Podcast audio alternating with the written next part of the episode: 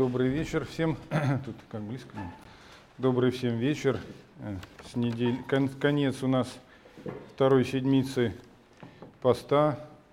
Память э, мы праздновали святителя Григория Паламы. И как раз такая вот тема выбрана была о молитве. Особенно я сосредоточился на молитве как тайном поучении – если вот в интернете наберете молитва как тайное поучение, есть даже такой труд с таким названием протерея Валентина Свинцицкого, может кто-то читал. И дальше э, я немножко разъясняю в названии сегодняшней беседы. У, э, уста, то есть как мы устами произносим молитву, ум человека, то есть как мы используем наши умственные способности, воображения и сердца во время предстояния Богу. С одной стороны, многие, я думаю, здесь пришли, потому что немножко уже о молитве что-то представляют. Вряд ли бы человек, который никогда не молился, пошел бы, э, пришел бы сегодня на эту встречу. Но надеюсь, что смогу затронуть и раскрыть эту тему так, что было бы что-то новое для всех, и тех, кто может, мало имеет опыта молитвы, и для тех, кто уже достаточно много читал о молитве и имеет опыт молитвенного предстояния Богу. Конечно, каждый христианин в основном э, молится, когда в храме или во время молитвенного правила, но, безусловно, мы еще рассуждаем о том, что молитва – должна сопровождать нас и среди наших дел, забот. И вот, готовясь к сегодняшней беседе, даже обратил внимание на мысли э, владыки Калистеса, это митрополит, э, живущий в Оксфорде, он сам англичанин, как они говорят, коренной англичанин, такой English-English, да, но при этом еще в юности он пришел к православию и со временем стал очень образованным популяризатором православия в разных западных странах. Он как-то приводил пример одного монаха, который молился среди разных послушаний и говорил, что это большая ошибка, если человек думает, что молиться надо только во время молитвенного правила в храме или в келии. Более того, можно привести пример из жизни Серафима Вырицкого преподобного, где вот я с братом прослужил довольно долго, и дерзаем мы называть его своим духовным дедушкой, потому что наш духовник окормлялся у него. Всегда удивляет его пример, как он, будучи купцом, который торговал мехами, занимался, как бы сейчас сказали, бизнесом, купеческим делом. И вот приходит в Александро-Невскую лавру, когда ему уже 55 лет, и через несколько лет оказывается, что вся братья лавры его выбирает в качестве духовного наставника, причем не только для мирян. Можно было бы сказать, да, вот пришел человек, который столько времени прожил в миру и имеет такой благочестивый настрой, такое доверие Богу, что вот в самые тяжелые годы гонений на церковь все деньги раздал и пришел в монастырь. Ну, поставим его достаточно как опытного в мирской жизни, пускай наставляет мирян. Но они его выбрали духовником, в том числе и, монашествующих. То есть он был духовником самой Лавры, что, конечно, парадоксально, потому что остальные монашествующие на тот момент – по сравнению с ним прожили кто пол своей жизни, кто треть, кто, может быть, вообще большую часть. Именно в монастыре, получается, не стяжали тех даров молитвы, как э, старец Серафим, становится очевидно, что он не за какие-то 3-4 года в монастыре приобрел этот опыт, он, по воспоминаниям близких, имел опыт молитвы, еще будучи мирянином. И если сочетать эту мысль с мыслью из наследия старца Паисия, преподобного святогорца и знаменитейшего нашего подвижника XX века, он говорит о том, что в монастыре можно привыкнуть жить по расписанию. Сейчас идем на молитву, сейчас идем на трапезу, сейчас на послушание. И человек немножко так живет, больше как течет, как некая лодочка по течению. Это благодатное течение, но нельзя сказать, что он находится в неком духовном подвиге, в неком духовном труде, а просто сопровождает вот этот поток монастырской жизни без какого-либо усилия внутреннего, что, конечно же, неправильно. Но я обычно говорю о том, что, наверное, э, из наследия отцов можно обобщить так, что молитва церковная, келейная, и также молитва среди дел, которые человек делает, это как два крыла птицы.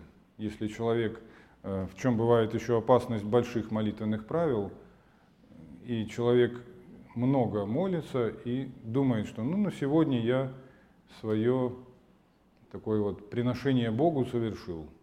Сейчас как Богу Божие, кесарю кесарево. Сейчас пойду заниматься делами. И человек в таком случае оставляет такое вот молитвенное предстояние Богу, а на самом деле чем это чревато, мы находим, например, в, в дневнике старца Сюлана Афонского пример, когда один монах, святогорец, увидев, что загорелось маленькое здание, это была калива такая, с небольшим храмом внутри, там были какие-то святыни, иконы, и он ринулся спасать их, но было очень поздно, и он сам погиб, и святыни не спас. В итоге старец Сулан комментирует в своем дневнике, конечно, Бог принял этого монаха, но то, что он сделал, есть свидетельство его духовного несовершенства. Потому что ему надо было просто искренне, с детской верой вопросить Господа, Господи, Ты благословляешь сейчас бежать и делать это святое дело спасения святынь или нет. И он говорит, если бы он так с простотой вопросил Господа, то почувствовал бы в сердце ответ, что нет, не надо. Соответственно, можно рассуждать о том, что человек, конечно же, исполнял молитвенное правило монашеское, был на службах длинных, но вот такое открытость к Богу, чтобы в нестандартной ситуации с простотой, с верой вопросить его, у него не было времени бежать к старцу, спрашивать, как вы, старче, благословите, так делаете или так. Вот такого опыта живой такой простой молитвы, вопрошания у него не оказалось. Ну и, безусловно, есть и другие ловушки, когда человек молится, как ему кажется, среди дня, а потом устает и думает, ну ладно. Это часто, кстати, относится к священникам или к монахам, которые, когда мы бываем на многих службах, на каких-то молебнах, там еще что-то, требах, а потом, придя домой, в келью, либо священник домой, уже ему становится трудно выполнять какое-то еще, хоть более-менее длинное правило, и кажется, ну, я же целый день молился, что, зачем здесь еще что-то долго умножать молитвы. На самом деле, все-таки это два крыла, действительно, но они оба важны и по большому счету друг друга должны дополнять. Но почему особенно я говорю об этом молитве среди дел, потому что и в заглавие беседы вынес вот это выражение молитва как тайное поучение – Почему? Потому что действительно человек часто молится, как бы посылает какие-то от своих переживаний, от своих эмоций. Чаще всего молится наиболее, скажем, глубоко человек, обычный, среднестатистический, так скажем, христианин, когда его посещают какие-то эмоции, переживания. Соответственно, Э, на этой волне там, негативных или положительных эмоций обычный христианин приносит какие-то молитвы Богу, но э, надо сказать, что очень, очень часто при этом он не останавливается, чтобы услышать ответ. Да? То есть он много произносит каких-то слов, может быть и очень глубоких, искренних, но не останавливается в тишине, чтобы внутри осознать, что же Господь ему говорит в ответ. Кто-то может сказать, что это слишком дерзновенно. Конечно же, здесь нужно сдать несколько пояснений, что действительно человеку, не дай бог, начать там искать какого-то голоса, это все запрещено святыми отцами, искать такого какого-то явного, физически ощущаемого ответа в виде голоса или видения, это все запрещено. Но именно как состояние сердца, как некое внутреннее э, такое просвещение, это все-таки необходимый результат молитвы, который, ну, без, если человек совсем на это не обращает внимания, то, конечно же, молитва его оставля, оста, более склоняется к, к такому вот обращению, может быть, искреннему, но без умения слышать ответ.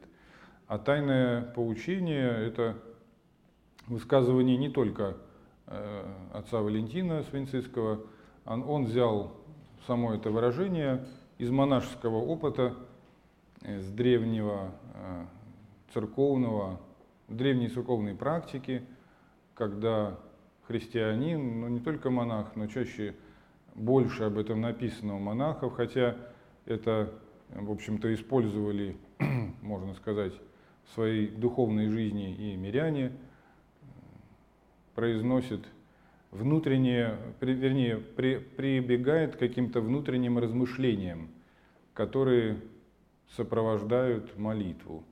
И считается даже, что само это размышление, такое богословское или на тему о Боге, о спасении, оно тоже приравнивается к молитве.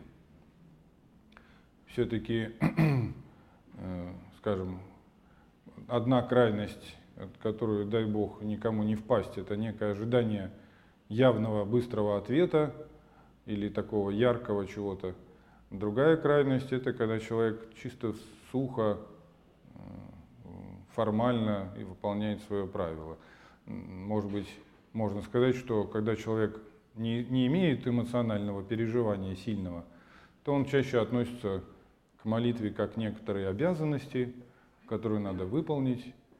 И чаще всего, к сожалению, в таких случаях он тоже не прислушивается к своему сердцу, скорее так торопится выполнить это послушание. Но если даже он не торопится, а старается качественно просто прочитать там, пускай даже небольшое число молитв, то в принципе после молитвы редко кто еще задержится там постоять, посидеть, как-то прибыть вот в своем молитвенном углу в каком-то таком какой-то попытке взглянуть, взглянуть внутрь самого себя. А, и, в общем-то, плоды молитвы как-то собрать, можно сравнить то, что произношение молитвы – это некое аналог сеяния, когда человек сеет, а слышание, умение прислушаться к самому себе и увидеть в себе, что нам Бог открывает, ибо сказано в Священном Писании «Царство Божие внутрь вас есть». Но вот это довольно мало распространенная практика, и мало кто об этом задумывается и, так скажем, регулярно практикует. А вот то, что это необходимо, можно подтверждению найти, если кто-то засомневается, в творениях святителя Феофана Затворника, который неоднократно говорит о том, что э, все-таки содержание молитвы – это во внутреннем состоянии. Внутреннее предстояние и внутреннее состояние – те благодатные чувства, которые христианин испытывает во время молитвословия. И даже, говорит святитель Феофан, если ты ничего не говоришь, но испытываешь, допустим, просто чувство благодарности, это тоже уже молитва. Поэтому, возвращаясь вот к названию нашей беседы, тайное поучение,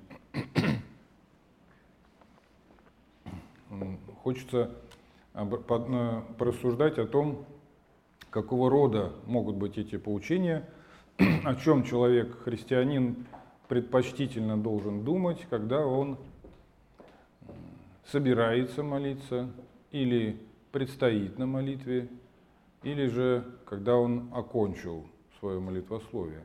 И опять-таки, о чем он может думать и к чему привлекать свой ум и сердце, когда он, допустим, находится среди своих ежедневных обязанностей, где-то на работе или дома, занимается там бытовыми вопросами, или в магазине стоит в очереди, ну или где-то еще.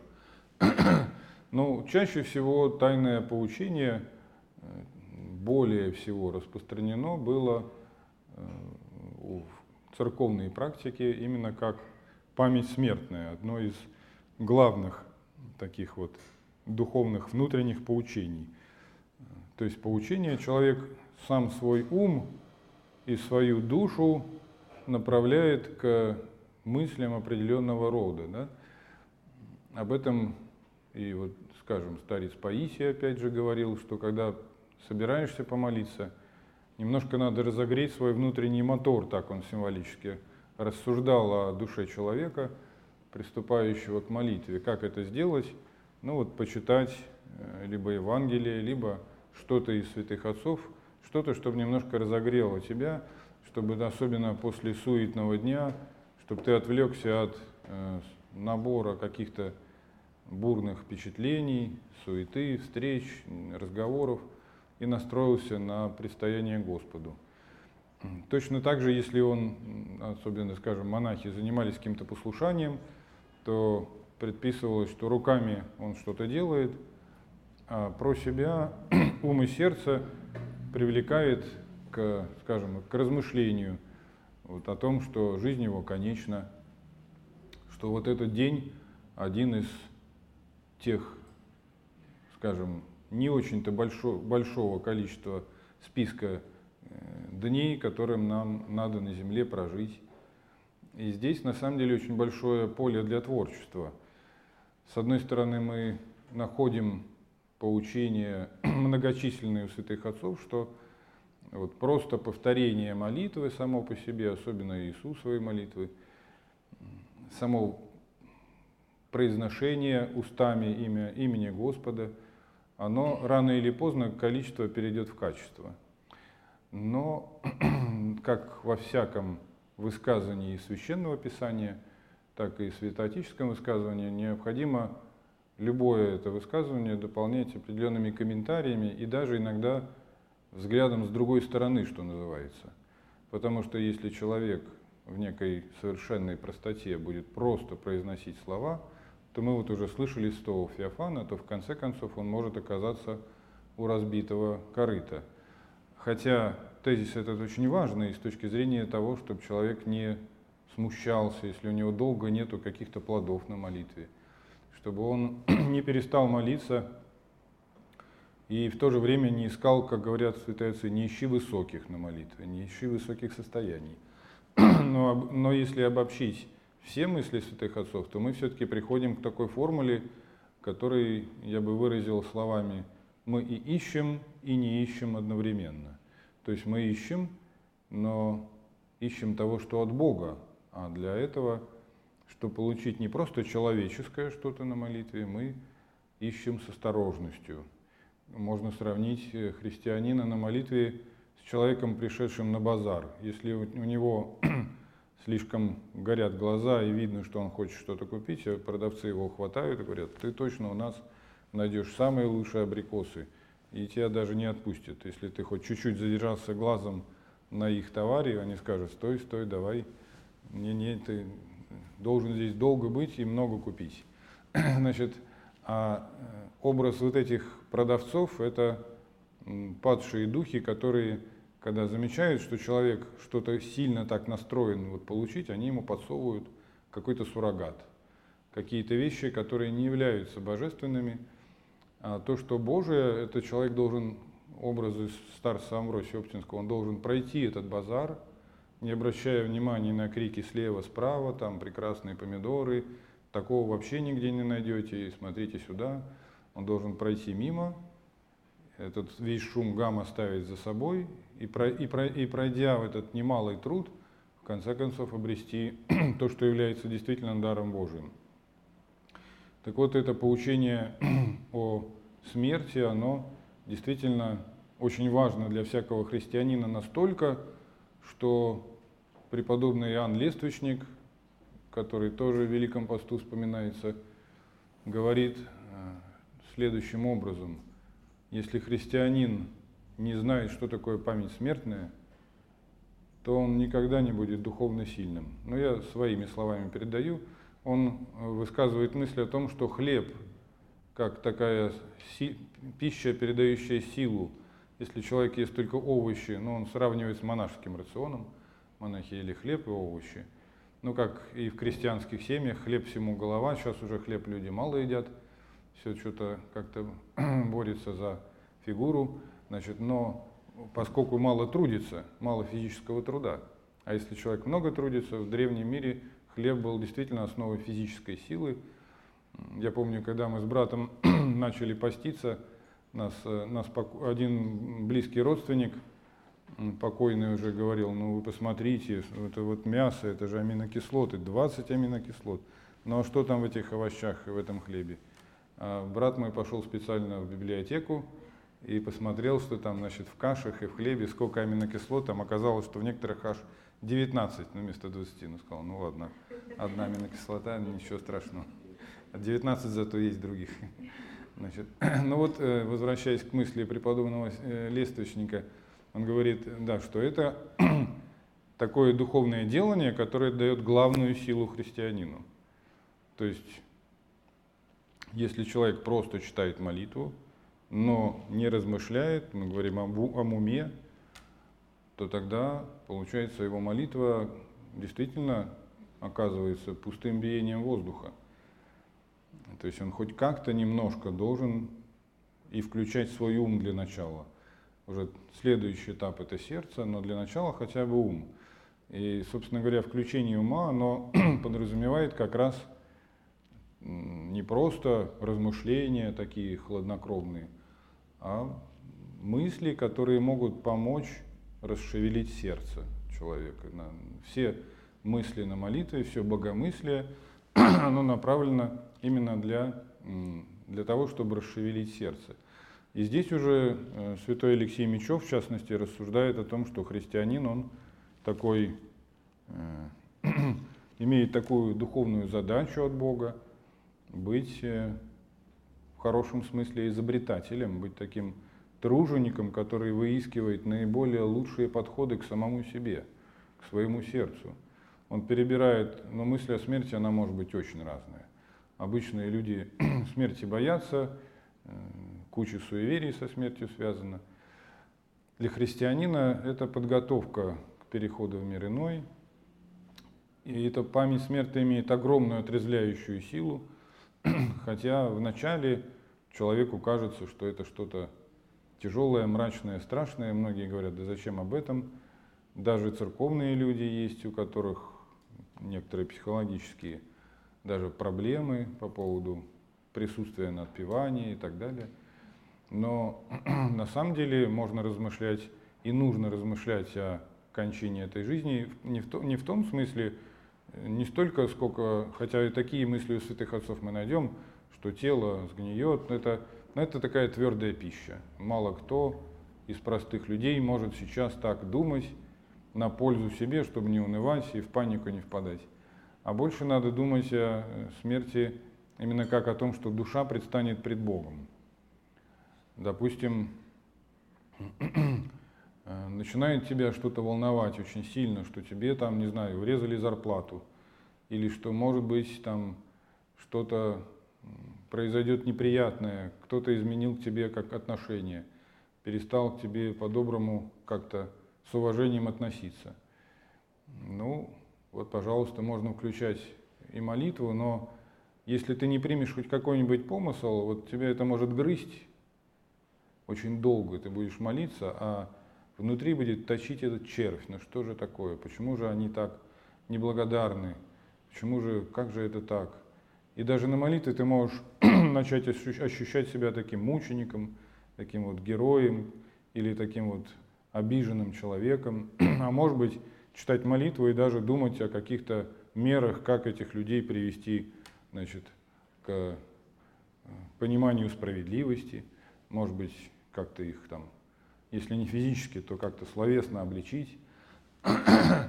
Но может, в общем-то, ряд мыслей идти совершенно в другую сторону. Тут надо хотя бы несколько мыслей, которые бы тебя остановили. И одна из них, допустим, мысль о конечности нашего жития. Э, действительно, тут мы сразу входим э, в комплекс вопросов, связанных с тем, что должно быть с воображением человека на молитве. Многие знают и слышали, что святые отцы предписывали максимально, то есть минимально использовать воображение, вообще стараться, чтобы на молитве сознании у тебя не было никакого образа. Это связано в том числе с опасением впасть в прелесть, когда человек на молитве может увидеть с закрытыми глазами или с открытыми какой-то свет, или ангела, или что-то еще. Ну, простые люди, живущие в миру, редко с таким встречаются. В монастырях такое чаще может быть, потому что человек больше посвящает этому делу времени, у него больше искушений, больше вариантов попасть в ошибку. Но иногда и в миру такое встречается, поэтому такие предупреждения, они не случайны. Но мало кто знает, что у святых отцов есть прямые указания, что на начальных, и даже на первом и втором этапе святой Исаак Сирин говорит, он выделяет начальный, средний и совершенный этап молитвы. Так на первых двух, он говорит, не только можно, но даже и нужно использовать воображение, потому что иначе человек окажется молящимся не только в ноль, но я опять-таки своими словами передаю, а в, в, может понести большой вред. Э, то есть получается, что воображение в правильном его, скажем, использовании, оно даже предписано христианину, но и это можно ярко видеть э, в том факте, что мы в храмах и дома используем иконы. Кроме того, мы знаем такую богословскую истину, что Господь наш Иисус Христос – воплотился, вычеловечился не на время, не на какой-то конечный период времени, чтобы потом выйти из человеческой природы. Он стал Бога-человеком навсегда, на вечность. Соответственно, можно утверждать даже несколько и больше, что образ Спасителя, он будет сопровождать христианина, дай Бог нам всем оказаться в жизни вечной с ним, навечно. То есть это не какая-то приход... Э, переходной этап. Ну, конечно, мы, когда говорим о божестве, о созерцании Бога, там Бог не отождествляется с каким-то образом. Но в лице Сына Божия, второй, второго лица Троицы, произошло вот такое неразделимое соединение. Никогда не разделится божество и человечество во Христе. Поэтому как же можно использовать воображение? Безусловно, взглядывая на иконы в первую очередь. И кроме того, если ты находишься где-то среди работы, ты образ не видишь, ты можешь вспомнить тот образ Спасителя или Богородицы или Святого, который тебе близок, и который может тебя среди каких-то эмоций или, или среди какой-то череды пустых, каких-то ничего не значащих, мусорных помыслов. Очень часто человек, сейчас даже, может быть, не так э, в какой-то степени много бывает, человек подвергается прям сильным искушениям какого-то там конкретного типа, да, хотя такое тоже есть.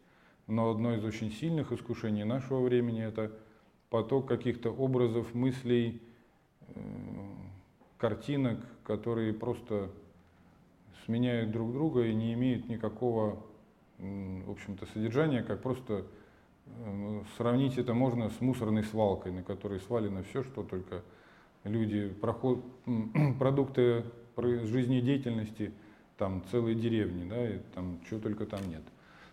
Соответственно, это вот такое такое мусорное засорение сознания христианина, это проблема вот нашего информационного века. И в этом смысле память о, как, о нашем конечном предназначении – это очень важное и сильное средство, которое может помогать человеку расчистить свой вот внутреннюю дух, духовно-душевную площадку для того, чтобы там все-таки в процессе нашего, нашей жизни день за днем выросло что-нибудь хорошее. Мы понимаем, там, где мусор, свалка мусорная, там хороших растений не вырастет. Соответственно, ну, какие еще поучения мы можем вспомнить? Это, конечно, земная жизнь Господа Иисуса Христа. Об этом, в частности, можно э, почитать в, у святых отцов много мы находим размышлений о земных страданиях, земном служении Спасителя. Здесь тоже человек отталкивается от конкретных образов. Да? Больше всего вот эта безобразность, безвидность в молитве относится к тому, когда ты размышляешь о Боге. Но когда ты размышляешь, что и предписано, особенно, скажем, когда человек находится на божественной литургии, э, святые отцы говорят, о чем больше всего предписано думать христианину, размышлять, когда он находится на литургии. О земной жизни Спасителя и о его страданиях. даже когда священник начинает литургию, проскомидию в алтаре, э, он трижды осеняет копием агнец, то есть просфору, предназначенную для таинства Евхаристии, воспоминания Господа и Бога и Спаса нашего Иисуса Христа. По слову Господа, сие творите мое воспоминание. Воспоминание, да, это слово, которое тоже характеризует молитву. И если мы возьмем дневник батюшки Иоанна Кронштадтского «Моя жизнь во Христе», то полное название этого дневника – это «Размышления и созерцания», духовные размышления и созерцания.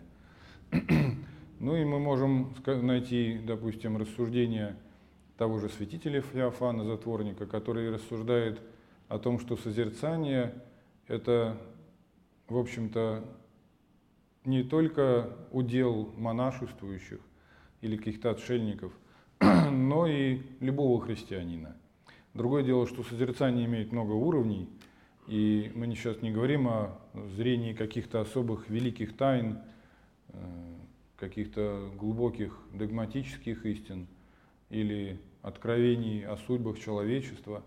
А мы сейчас рассуждаем о состоянии христианина на молитве, когда он учится созерцать, то есть проникать в глубину того, что нам открыто уже дано в церкви, в Евангелии, и особенно вот это такое благоговейное рассуждение, благоговейное предстояние пред Господом с, э, с вот таким зрением, да, когда человек охватывает своим духовным зрением, тут мы переходим к мысли, а что такое духовное зрение, духовным зрением земной путь Спасителя – Безусловно, это опять-таки призвано к тому, чтобы расшевелить наше сердце. Но вот э, духовное, душевное зрение – это не то, что зрение физическими очами, да, это некое внутреннее созерцание, которому призван, как вот мы э, видим из святоотеческого опыта, каждый из нас. И вот это размышление о земной жизни Христа, соответственно, тоже призвано к этому же. А другой вопрос о том, как именно все-таки должно работать воображение человека на молитве, и как, допустим, он должен переходить от созерцания иконы к внутреннему созерцанию. То есть одно другое призваны дополнять. Когда мы видим икону, или когда мы видим в храме какие-то фрески, или слышим Евангелие, повествующее о земных земной жизни Спасителя, как перейти от, от этого внешнего созерцания к внутреннему. Об этом мы сейчас вот еще порассуждаем, но э, перед этим еще отметим, какие еще бывают тайные поучения, которые христианин может использовать вот, во время молитвы, э, где бы он ни находился. Э, кроме памяти смертной и созерцания земной жизни Христа, это может быть еще рассуждение о своих грехах. Да? Допустим, ну, конечно, эти тайные поучения могут переходить одно в другое. Допустим, размышляя о страданиях Спасителя, можно вспомнить и о своих грехах, которые привели Господа на Голговский крест. Но, правда, у святых отцов есть такая мысль, что переход от одного поучения к другому должен быть не слишком быстрый.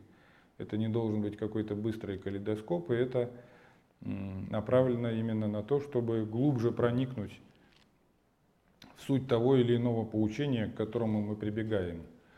Соответственно, если мы размышляем о грехах, то здесь есть много, конечно, тоже комментариев к этому, пояснений, что вредно бывает вспоминать какие-то конкретные грехи свои. Полезно размышлять о грехах как о целом, целостном образе жизни, который каждый из нас проводит, в который, можно сказать, пропитан грехом. Э, и по мысли святых отцов, если мы даже это не понимаем или не осознаем, но по мысли святых отцов человек не может сделать ни одного доброго дела, чтобы туда не примешалось какое-то греховное чувство, мысль, настроение.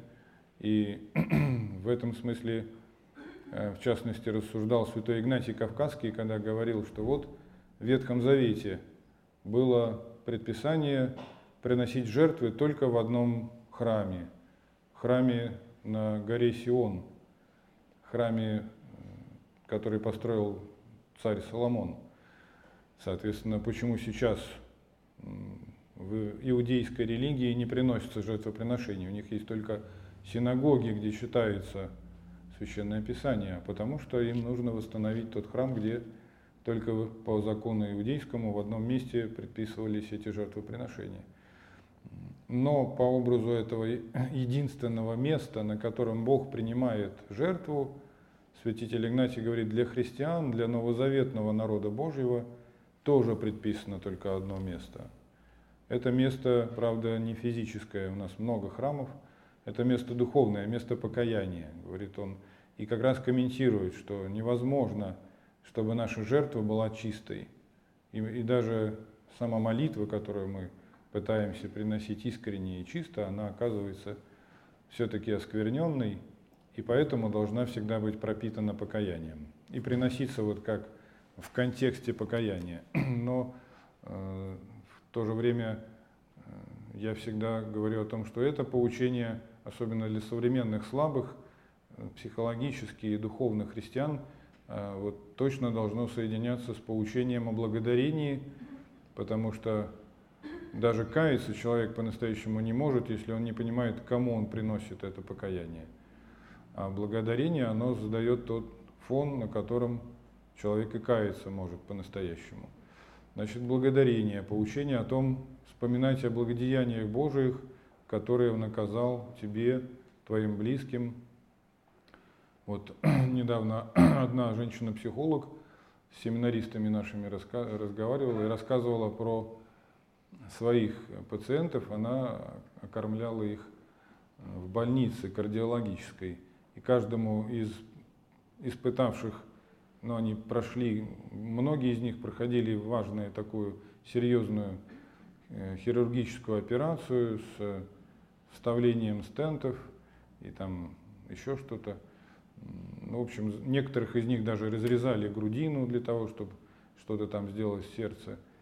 Соответственно, она им всем задала вопрос, а за что вы можете Бога поблагодарить в этом вот после этой операции. Некоторые из них даже выбегали из кабинета и смотрели на, на что написано на входе в кабинет. Они думали, что я к психологу или к психиатру попал. Вы думаете, что я сумасшедший? За что я здесь могу Бога благодарить? Это как бы, что за вопросы вы мне задаете? Даже такие были люди. Но потом постепенно она их подводила к вот этому как раз поучению о благодарении – и некоторые из них даже в стихах писали благодарность, за что они ощутили, за что можно Богу благодарить. Вот в этом непростом испытании, которое они прошли. Но это вот пример как раз такого поучения, которое вначале человек его даже отталкивает. Это, но сейчас мы даже вот говорим о благодарности, да, то есть, казалось бы, сейчас такое время, когда многие говорят позитивные мысли, это значит позитивная жизнь, но человек даже не хочет, ему кажется это каким-то сумасшествием в каких-то ситуациях, что за что-то благодарить. А если он сосредоточится, поработает, проведет этот внутренний труд размышлений, думаю, что многие из них, безусловно, даже не умели молиться, но в какое же состояние они приходили, что начинали в стихах благодарить каждый там по-своему, но что-то вот о Боге, о, своей жизни и о том, что они могут хорошего из этой ситуации вынести. Действительно, уже там, если человек даже не молился, на этом фоне ему уже чуть-чуть остается полшага буквально сделать, чтобы начать действительно обращаться к Богу. А если он этот процесс не проделал, то обратиться к Богу он как обратиться? Он обратится только скорее с претензиями. Это почему? Как очень многие люди приходят и в храмы, к священникам, а почему, а за что? И, для, и почему так жестоко, почему так несправедливо? И действительно, многие, даже те, кто и молится, они задают такие же самые вопросы. Вместо того, чтобы проделать этот труд, и далеко не все вот так вот, и священник это слышит, что давай поищем, давай попробуем, посмотрим, приглядимся. Ну, в общем-то, этих поучений, я думаю, еще можно несколько назвать. Я вот назвал самые такие явные, яркие. Среди них можно э, включить и поучение о жизни святых, особенно если вам близок какой-то святой или человек хотя бы просто высокой жизни, чем-то вот благородный, чем-то вам понравившийся. Можно вспоминать о таких людях. Это тоже тайное поучение, которое может весьма сильно человека в его сознании перевернуть и перенаправить внутренний строй жизни. Соответственно, тот же святой Алексей Мечев говорил, что в трудных ситуациях полезно бывает поразмышлять о родителях и призвать их молитвы то есть призвать на себя благословение родительское, но и если подумать о том, что из моих, кто из моих предков прошел какие трудности, и, ну, это могут быть и не только родственники, святой Исаак Сирин, высокой очень жизни отшельник, про очень глубокие вещи, размышляющий, аскетические, духовные. Такой тоже очень простой пример говорил. Если тебе очень трудно, поразмышляя о том, что есть люди, очень много людей, которым еще тяжелее. Это вот размышление тоже как тайное поучение, которое человека подводит к совсем другому внутреннему устроению. Надо сказать, что некоторые подвижники, испытав трудные состояния во время молитвы, говорили, что иногда им во время молитвы было трудно даже просто подумать о Боге или вообще о чем-нибудь. То есть бывают такие состояния, когда у человека мозг и сознание как бы в паралич впадает. И вот стоит ему только вспомнить о Боге, когда отпадает многое из того тяжелого и трудного, что охватило его жизнь. Ну вот, э, собственно, здесь такое целое поле для творчества, действительно поиск такого ключика, и по возможности, безусловно, каждый должен начать его использовать в своей жизни для такого духовного э, самоназидания. А самый, может быть, яркий пример еще такого духовного поучения, который мы находим в Великом посту, это время канона Андрея Критского «Душа, «Душе моя, душе моя, восстань, что спишь». Да? То есть это человек обращается сам к себе, к душе своей, призывая самого себя осознать, что конец приближается. Да? Вот как раз тоже мы заканчиваем тем, чем начали. Память смертная. Полезно бывает ну, вот иногда подумать даже не только о смерти, а о короткость, краткости нашего земного бытия. Вот я помню в поселке Вырица, где у нас э, приход и монастырь строится, там воскресная школа есть. Я как-то с ребятами и девчатами решил посчитать, а сколько дней живет человек сознательной жизни на земле. оказалось очень немного. Потому что всего 365 дней, если посмотреть, что первые 10 лет жизни, ну это не очень сознательная жизнь, последние годы жизни тоже часто у человека не очень сознательные. Ну вот мы там 50, допустим, умножили на 365, ну ладно, даже 60, то там получается там плюс-минус 20 тысяч дней. Ну, на самом деле, что-то очень мало как-то, 20 тысяч дней.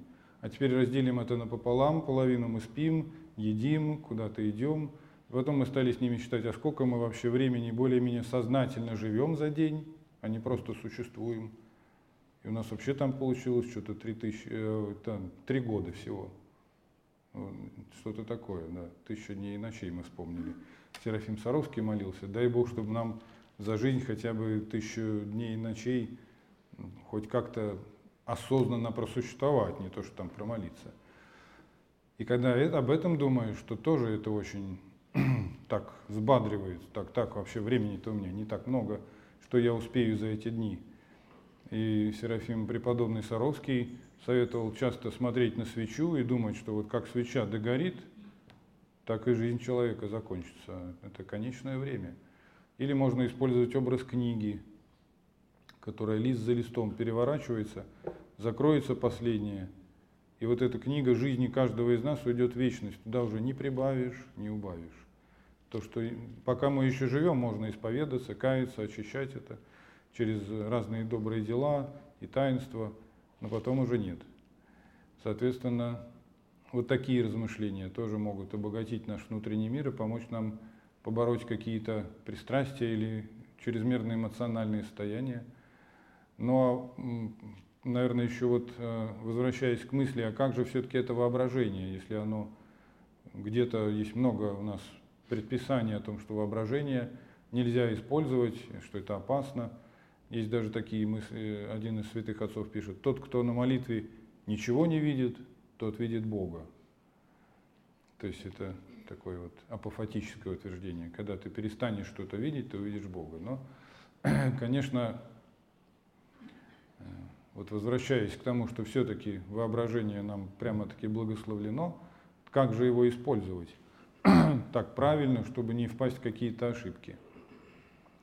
Но вот прежде чем какой-то такой внутренний переход от внешнего созерцания иконы или жизни Спасителя к внутреннему созерцанию как-то а, примерно описать, я бы сказал сначала о том, как человек предстоит перед иконой. Да?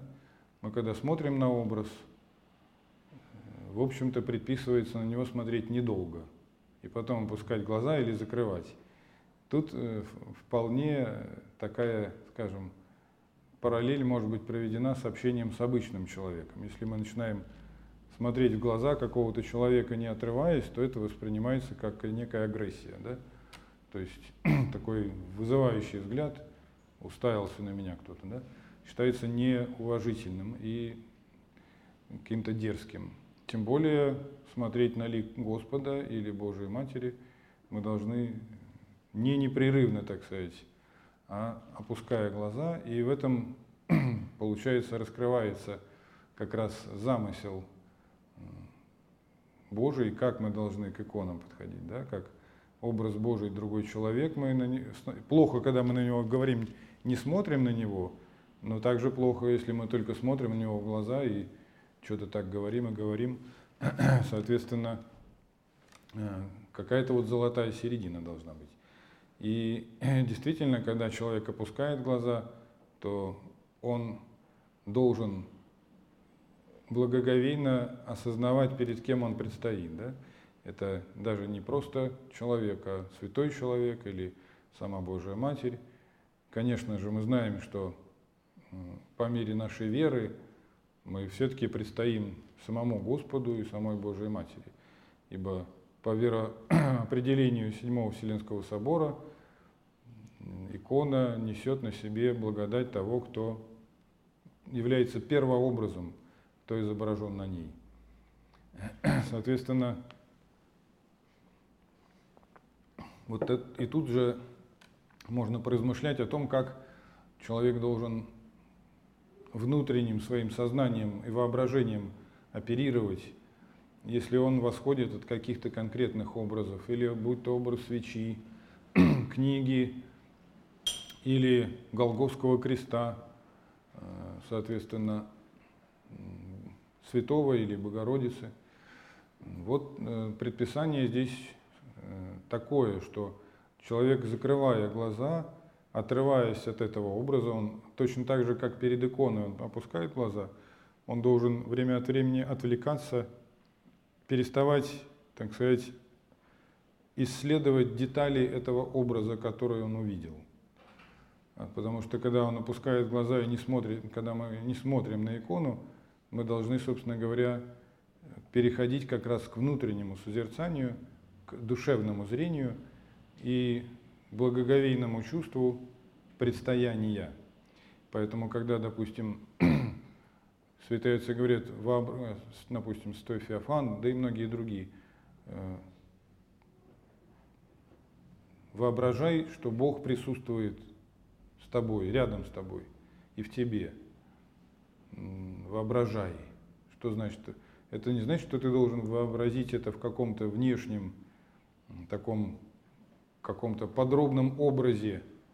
Представлю, что здесь сидит Христос, и вот буду рисовать себе мысленно – нет, подразумевается его невидимое присутствие и вот это чувство благоговения. Соответственно, отвлекаясь от внешнего образа, христианин переходит к такому духовному. И здесь на самом деле состоит такая духовная практика, которая в том числе объяснена святителем Игнатием, когда он говорил, вот не полезно видеть ангела, потому что, ну что ты увидишь ангела? Он будет очень яркий, очень красивый, но для тебя важно, христианин, познать внутреннее содержание его жизни. Именно вот раскол между внутренним и внешним, он свойственен грехопадению. Да? Сказано, Ева увидела, что плод красив. И само древопознание святыми отцами, отцами толкуется как, созерц... как э, материальный мир. В самом нем нету ничего плохого, но в том, что люди стали слишком увлекаться этим, прежде нарушив послушание, прежде времени вкусили этот плод, в этом есть э, источник греха.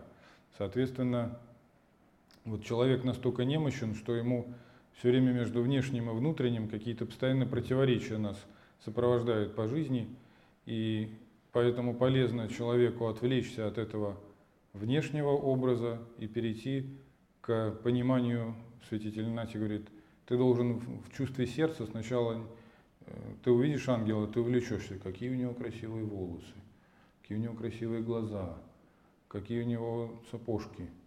Ну, ты разве поймешь, чем он дышит, как он славословит Бога? Ты не поймешь. Ты должен понять, как его сердце, как его душа ангельская любит Господа и какая в нем духовная чистота. А это не достигается через внешнее зрение.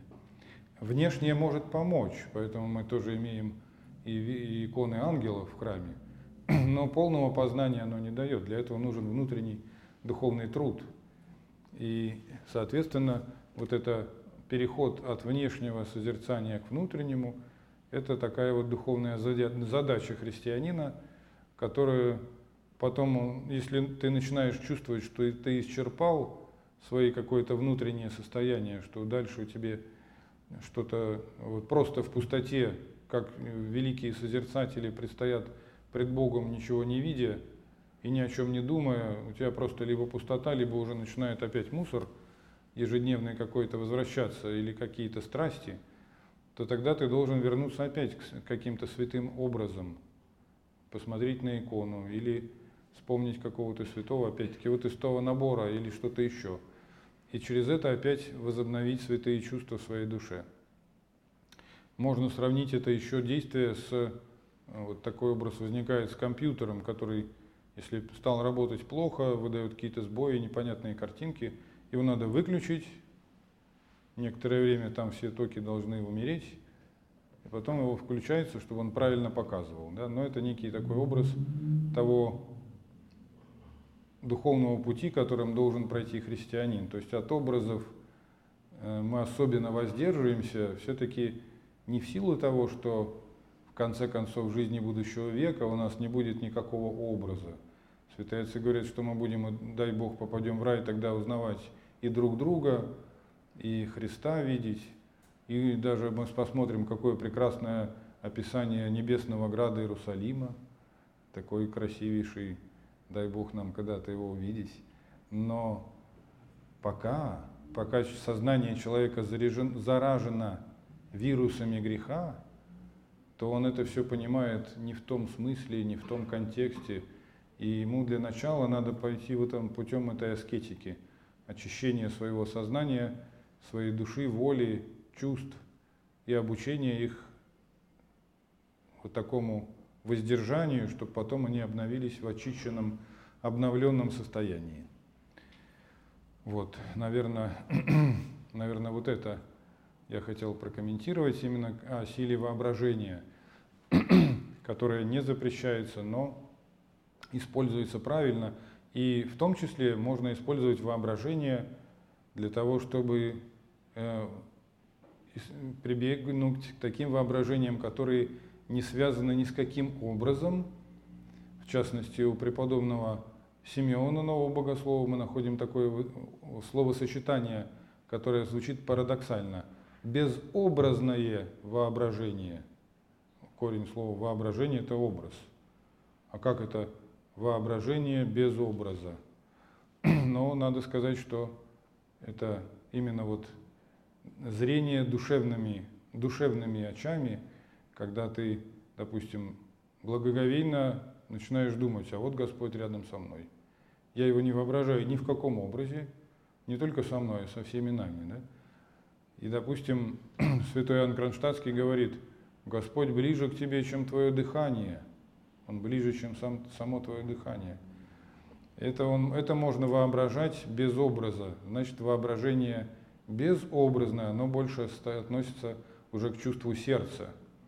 Когда человек благоговеет перед тем, что Бог его видит, но он не представляет Бога в каком-то конкретном образе. Это вот то, что можно прокомментировать безобразное воображение. И надо сказать, что если вспомнить наставление, завещание, вернее, это называется ежедневное правило, по-моему, святого Алексея Мечева, как он предлагает христианину проходить свой день, то там вот таких безобразных воображений, ну, если человек это не очень в этом разбирается, то его советы могут показаться такими даже каким-то дерзновенными. Настолько он предлагает христианину ощущать себя под оком Божиим находящимся, и Христа буквально соприсутствующим с тобой во всех аспектах твоей жизни, что если вот человек размечтается, то это может, может оказаться и неправильным. Но если он поймет, что такое безобразное воображение, то тогда это будет действительно Э, источником такого наполнения жизни христианским смыслом самых таких обыденных наших обычных делах, поступках и каких-то мероприятиях.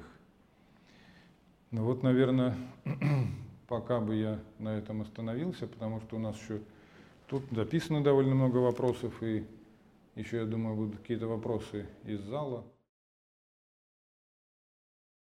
Отвечу сначала на вопросы, которые вот мне тут на листочках передали, наверное, так, а потом от вас буду рад услышать тоже какие-то вопросы. Ну вот э, в основном вопросы о молитве. Один из них, как бороться с помыслами во время молитвы. Ну вот, в частности, наверное, все, что я говорил, это как раз э, можно как пространный ответ на этот вопрос. Э, засчитать, я надеюсь. Да, ну, ну, конечно, борьба с помыслами разная бывает. Бывает иногда борется с помыслами через то, что очень много или громко говорят молитву.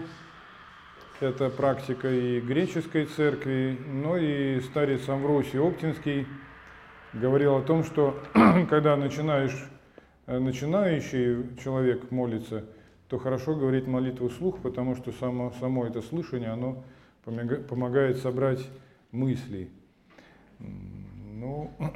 Ну, иногда, опять-таки, кому-то помогают поклоны собраться, кому-то, наоборот, помогает там просто сесть и выключить свет, оставить только лампадку.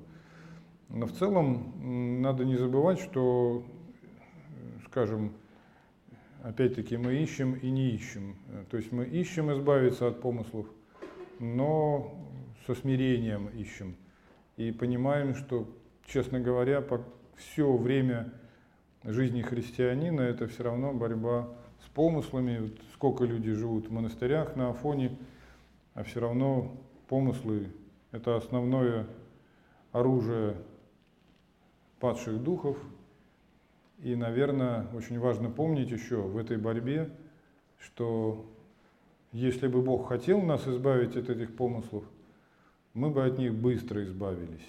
Но Он, как хороший такой педагог, дает нам еще и возможность бороться с ними. С одной стороны, не сдаться, не сказать, а в помыслы все равно, все равно всегда будут, и я вообще не буду даже с ними бороться. Хотя в этом тоже есть определенный смысл, может иногда можно, э, как старец Порфирий говорил, не столько бороться с помыслами, сколько бороться за добрые помыслы. Он говорил, два огорода есть, каждого человека хороший огород э, и, и плохой огород, каких-то сорняков, колючек. Если чем больше ты с колючками борешься, тем больше ты в них запутываешься. Лучше поливать огород добрых мыслей, и это тоже борьба, но не прямая такая, да, ты борешься за добрые мысли, за и некое внутреннее содержание вот этих поучений, и через это сами по себе помыслы отойдут. Ну, также просим, чтобы Господь помог согреть сердце. Когда сердце согревается, то помыслов становится меньше.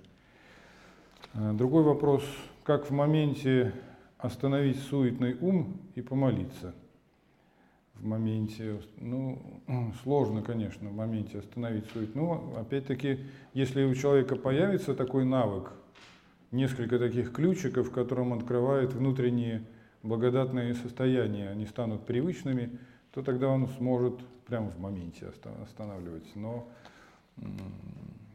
так быстро обычно не получается, но навык нужен. А как бороться с рассеянностью? В принципе, некоторые мысли, они, вопросы повторяются, особенно ежедневного правила, к которому привыкаешь. Ну, можно вот посоветовать иногда менять это ежедневное правило на молитву короткую, либо мытаря Божьей милостью будем негрешному, либо Иисусову, и поставить просто будильник и читать ее столько, вот сколько ты ощущаешь, у тебя есть сил – 5, 7, 10, 15 минут ставишь будильник, молишься, не считая сколько раз, ну, с поклонами, без поклонов. Это бывает, помогает сосредоточиться на э, двух или одной мысли и меньше рассеиваться. О чем стоит молиться, о чем нет. Если мы просим что-то для себя, не является это грехом, не есть ли это стяжательство. Ну, Безусловно, прежде всего, молитва э, по мысли того же Иоанна Лествичника – это первое благодарение Бога, второе – покаяние, на третьем месте прошение, но причем просим прежде всего даров духовных, какой-то и мудрости, и терпения, и разных добродетелей. И только в конце уже можно сказать, Господи, ну вот меня беспокоит здоровье моих близких или э, там, имущественное положение. Но здесь не надо пространно об этом говорить, ибо сказано в Евангелии, что Господь знает, в чем мы нуждаемся. Угодно ли Богу молитва, когда, когда ты принуждаешь себя, не всегда душа раскрывается во время молитвы. На это отвечу мыслью нашего духовника старенького, 65 лет он священник, а так ему уже 96 год. Он говорит, многие думают, что Богу угодно та молитва, которая теплая – и в этом есть правда. Но может оказаться, что та молитва, когда ты себя принуждаешь, она более угодна Богу, потому что там, когда тебе легко молиться, это дар Бога. А там, где тебе трудно, а ты себя заставил, это твой дар Богу. И тебе это может незаметно, а Богу окажется более приятно, что ты не просто потому, что тебе дали хорошее настроение, ты помолился, а у тебя было плохое настроение, а ты к Богу все равно обратился. Как молиться за сына, когда он в опасности? ну, прежде всего, чаще всего советую Псалом 90. Господи, прими молитву за там, раба Божия, скажем, Бориса или Сергия, и Псалом 90. Если времени больше, так можно молиться в течение дня, где там стоишь на остановке или едешь там в автобусе, в метро, или, ну, только через дорогу надо осторожно переходить. И если кто-то водит машину, там, конечно, сложнее. Тут надо следить за движением. Храните свою жизнь и жизни других людей. Но вот когда это возможно, даже в лифте едешь, и то можно успеть псалом прочитать. А в домашней молитве особенно полезно канон молебной Богородицы, сейчас вот Святейший Патриарх благословил всех читать, и Акафист Богородицы, его или Господу, их можно читать келейно и в посту. Святые слышат нас моментально в тот момент, когда мы обращаемся, или же нет. Слышал такое мнение, что сначала надо призвать имя святого несколько раз, чтобы он тебя услышал. Ну, думаю, что это, конечно, они слышат сразу, еще до того, как мы к ним стали обращаться. Но другое дело, что может кому-то полезно самому себя, самого себя услышать. Мы можем обращаться к святому или к Богу и не очень понимать, настолько мы раздроблены внутри, что не очень понимать, что мы делаем. Может быть, чтобы самого себя лучше услышать, иногда можно призвать имя святого несколько раз, но не для того, чтобы связь установить, а он-то нас слышит хорошо, вот мы осознаем получше, что мы делаем. Взяла благословение на молитву Иисусову по четкам, что делать, когда тяжело молиться, начать молиться – никак не начать, есть ли какое-то средство. Наверное, средство надо взять и начать. Взять себя за шиворот и все-таки начать. Но тем более напомню себе, что все-таки взяли благословение, значит, надо начинать. Ну, кстати, этот момент очень такой частый, не только вот у этого человека, кто спросил, а вообще часто трудно бывает начать молиться, не обязательно Иисусова, а любой молитвой, а когда человек станет, там уже где-то и молитва идет, э, и как-то он уже не чувствует этой тяжести. Как соединиться со Христом и что это означает фраза «главное в жизни соединиться со Христом». Тут вопрос пространный такой, когда произносим молитву Иисусову, соединяемся ли со Христом, или когда словословием и благодарим Его? Объясните, что это значит. Ну, соединиться со Христом – это таинственное в Духе Святом соединение, о котором человеческими словами, конечно, невозможно само, саму эту тайну э, описать, но если говорить о том, что как это происходит, мы не знаем, но это, это таинство соединения, да, как вот древние греки никак не могли и вообще язычники не могли понять, как Бог воплотился. Как вообще Бог может соединяться с человеком? Но во Христе тем более это непонятно, это в одной личности. А так люди обычно понимают, что ну вот, Дух Святой исходит на человека.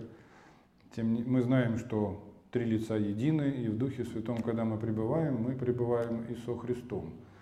Но э, думаю, что тут стоит задумываться не столько о том, как это происходит, сколько что нужно сделать для того, чтобы это произошло, а для этого весь строй нашей христианской жизни, он на это направлен. И здесь э, тоже мы найдем двоякие советы отцов церкви.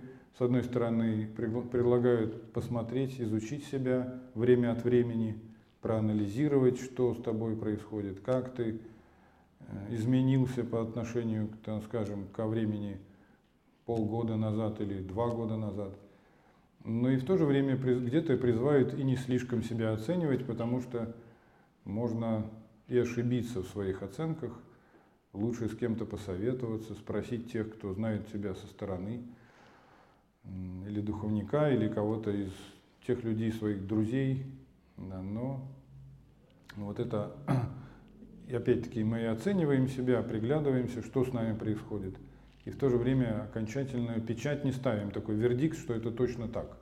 Потому что познать самого себя – это непростая задача, в процессе которой мы постепенно познаем и Бога. Не потому, что я и Бог – это одно и то же, а потому что Бог дал нам вот эту тайну пребывания внутрь, нас, внутрь в нас. Мы его принимаем в причастии, он, как сказал Бачкан Кронштадтский, я вот цитировал, ближе к нам, чем, чем дыхание, а мы вот часто бегаем и думаем, где Бог, где Он. А Он-то нас содержит, мы дышим, э, думаем, сердце бьется, мы даже не задумываемся как. Вся Вселенная стоит, и, потому, и наша жизнь поддерживается Богом непрерывно. Просто мы этого не понимаем. Одни священники говорят, что перед исповедью и причастием надо поститься три дня и читать полные последования и каноны, три канона. Кто-то говорит, что делать надо по силам, и можно и сократить и молитвы, и посты э, перед причастием. А как же все-таки будет лучше? И то же самое по, по отношению вечернего, утреннего правила. Ну, в целом скажу, что это все индивидуально. Если человек причащается каждый воскресный день, то для многих довольно трудно. Ну, мы не берем длинные посты, когда человек постится весь пост. А получается, если взять все длинные посты, взять все среды и пятницы, то постов довольно много. Те, кто э, бывают, отвергают это, это как монашескую практику, но вот миряне все это соблюдают – а еще каждый раз по три дня. Ну, на это можно сказать, что все зависит от все-таки индивидуального состояния человека. Если он причащается часто, ну, чаще всего советуем все-таки уже не по три дня поститься, потому что эта практика, а, она восходит к тому времени до революции, когда люди причащались раз или несколько раз в году. Даже само понятие говения было связано с э, тем, что человек приезжал там на неделю в монастырь. Эту неделю он постился, службу посещал, исповедовался и причащался.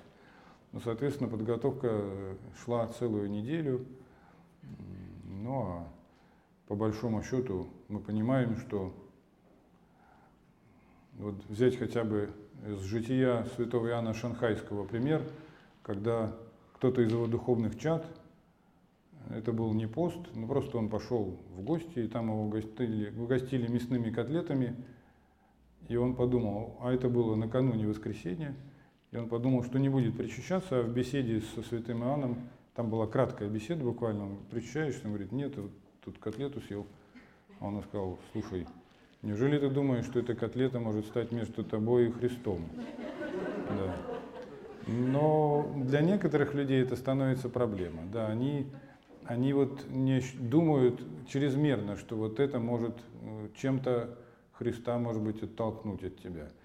Думаю, что, безусловно, может быть, даже некоторым полезно съесть котлету перед причастием, да. Да, чтобы, он, чтобы он не думал, что он достоин, да, потому что взять практику святого Иоанна Кронштадтского, он иногда тех, кто пропастился все дни и прочитал все каноны, он говорил, с чашей стоял, говорит, отойди, я тебя не причащаю а подзывал того, кто был не готов, и причащал его.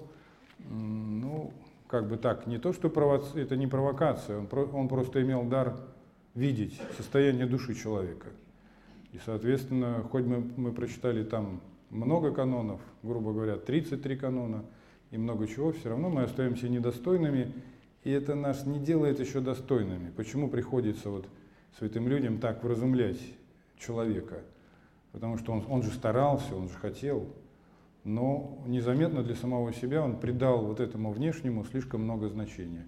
Если бы он пришел с покаянием и думал, что я сделал что-то, но это все по слову Христа, хоть бы и все повеленное сделали, считайте себя рабами неключимыми, но его бы от чаши святой не отогнал. Как помочь человеку? А также и, по, и правила. Правила это очень индивидуальная вещь. Есть люди, которые с детьми он, ну, мама не может стоять и 20 минут вычитывать утреннее правило, потому что ну, это будет э, просто...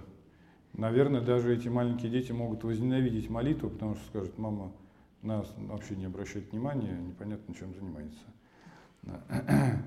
Ну и, соответственно, может быть, некоторые мамы есть такие, есть такие, которые уложат детей и молятся потом. Ну, если есть на это силы, слава Богу. Но это, знаете, в какой-то степени мы забываем, что утреннее и вечернее правило это все-таки некий а, усредненное что-то. Да? Есть люди, которые, допустим, в монастыре живут, кто-то несет физические послушания, кто-то, а, может быть, там сидя работает. Ясно, что у них будет разный стол. Это совершенно очевидно. Кто-то камни ворочает весь день, а кто-то там ручкой пишет или на компьютере стучит. Ну, разный стол, конечно, разный стол. Точно так же и правила. Кто-то может быть, как э, можно сравнить иногда человека, кто вот в спортзал ходит, но у одного одни вес, один вес, у другого другой. Это все желательно согласовать с духовником, если таково есть. Но если нет, то надо просто смотреть по силам, насколько вот ты можешь действительно молиться. И выбрать, там, скажем, сокращенное правило. Можно выбрать общее правило такое. Лучше оно будет чуть короче, но ты можешь его читать каждый день. Если ты три дня читаешь, потом пять дней не читаешь вообще, то это плохо. Лучше читать короче, но оно будет удобно для себя, исполнимо всегда. Ну, за очень редким исключением. Как помочь человеку не церковному подготовиться к причастию? Ну, осторожно помочь надо. Вот и как раз стоит его не нагружать сразу тремя канонами и всем последованием. Да. Потому что человек ну, для него это может показаться как для кого-то 100-килограммовая штанга, и он скажет, я тут ничего не понимаю, и это я должен все это прочитать. Но, может, он даже прочитает несколько молитв всего лишь. Главное, чтобы он поисповедовался, понял, что это такое исповедь, что такое молитва, и вот как-то так подготовить, чтобы он осознавал смысл происходящего. Э, ну, можно, сейчас много хороших лекций э, о том, что такое Евхаристия, чтобы он почитал, понимал, что происходит, как-то прикоснулся к этой тайне, осознал, что это такое. Есть ли у вас опыт работы с людьми, страдающими разного рода зависимости? Ну, я бы сказал, такой прям работы, опыта работы вряд ли, потому что, ну так вот именно встречать и на исповеди общаться – на исповеди приходилось, постоянно приходится э, встречать людей с алкозависимостью, игровой зависимостью, зависимости, вот такие интернет-зависимости. Вот просто человек говорит, я вот листаю новости, листаю, листаю, я знаю, что это чепуха, мне это не нужно, но мне очень трудно от них оторваться и пойти общаться с женой и детьми. Ну, церковный человек, но свидетельствует, что это зависимость такая – который прямо ему надо переломить себя. Опыт есть, но только вот э, смысл вопроса, наверное, как помогать им от этих э, зависимостей испол... исправляться. Дело очень непростое. Тут, конечно, прежде всего молитва, но вообще-то каждый такой человек должен сам себе помочь, потому что если он за себя не возьмется, то бывает, что иногда ну, вот встречать приходилось родителей, или людей, кто работает с наркозависимыми. Они говорят, есть много примеров, пока вот ходят, пытаются, тащат их, ничего не делают, не исправляются, точнее так. А вот уже оставили их на самих себя, они дошли до какого-то дна, и это стало точкой их исправления. Такие примеры вот мне рассказывали. Хотя, конечно, страшно, ты не понимаешь, а не окажется ли это дно смертью для человека. Очень сложно об этом рассуждать.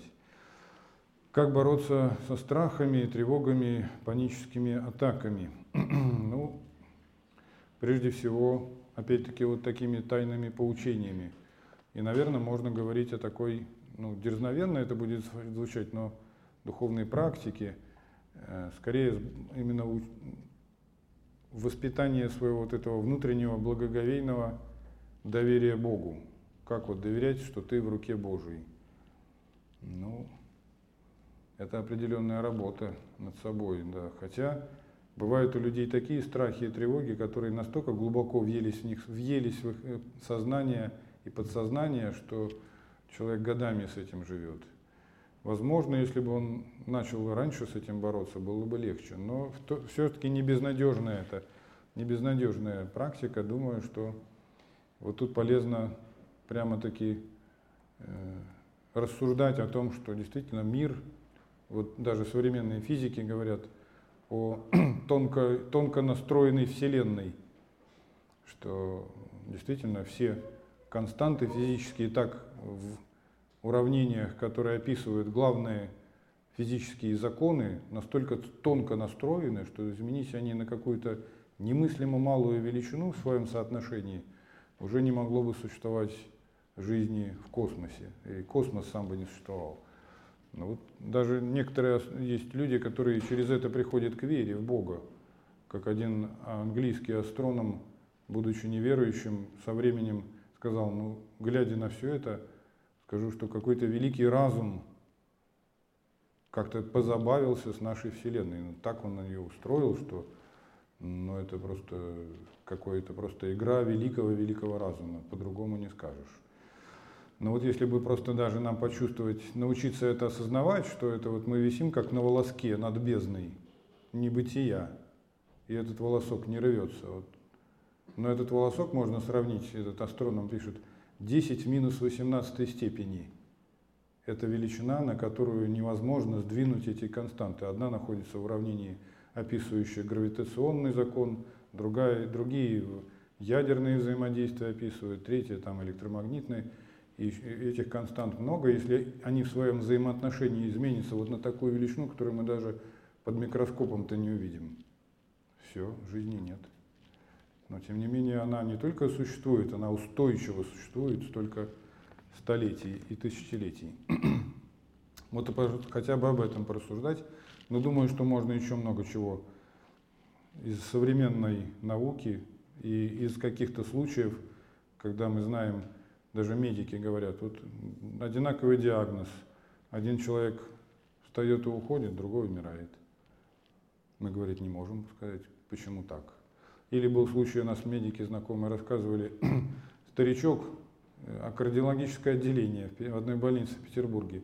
Старичка выписали побыстрее, они хотели понижать э, статистику умирающих на отделении. А мужичка 40 лет оставили. Так мужичок через три дня помер, а старик, э, старичок через три месяца приходит и говорит, можно мне проверить, лечусь я правильно, неправильно? Вы еще живы? Говорит, надо же. Это надо было его того выписывать, а вас оставлять. Были в вашей или жизни чудеса, связанные с Серафимом Вырицким? Но думаю, что само чудо, что сейчас там возрождается монастырь, это главное чудо, вернее, строится монастырь, он там, можно сказать, возрождается, потому что до революции там было небольшое подворье одного монастыря грузинского. А, в общем-то, некоторое время назад, лет 20-15, когда это, мы с этой идеей выходили, э, в общем-то, на церковном уровне в Петербурге считали, что это дело ненужное, но довольно на высоком уровне, да. А потом вот Господь так управил, что посчитали, что дело нужное. Ну вот чудо, хотя Преподобный предсказывал, что там должен быть монастырь. Но, а, собственно, именно в моей жизни я знаю многие чудеса, которые связаны с людьми, которые, в частности, в Ирице живут. Да?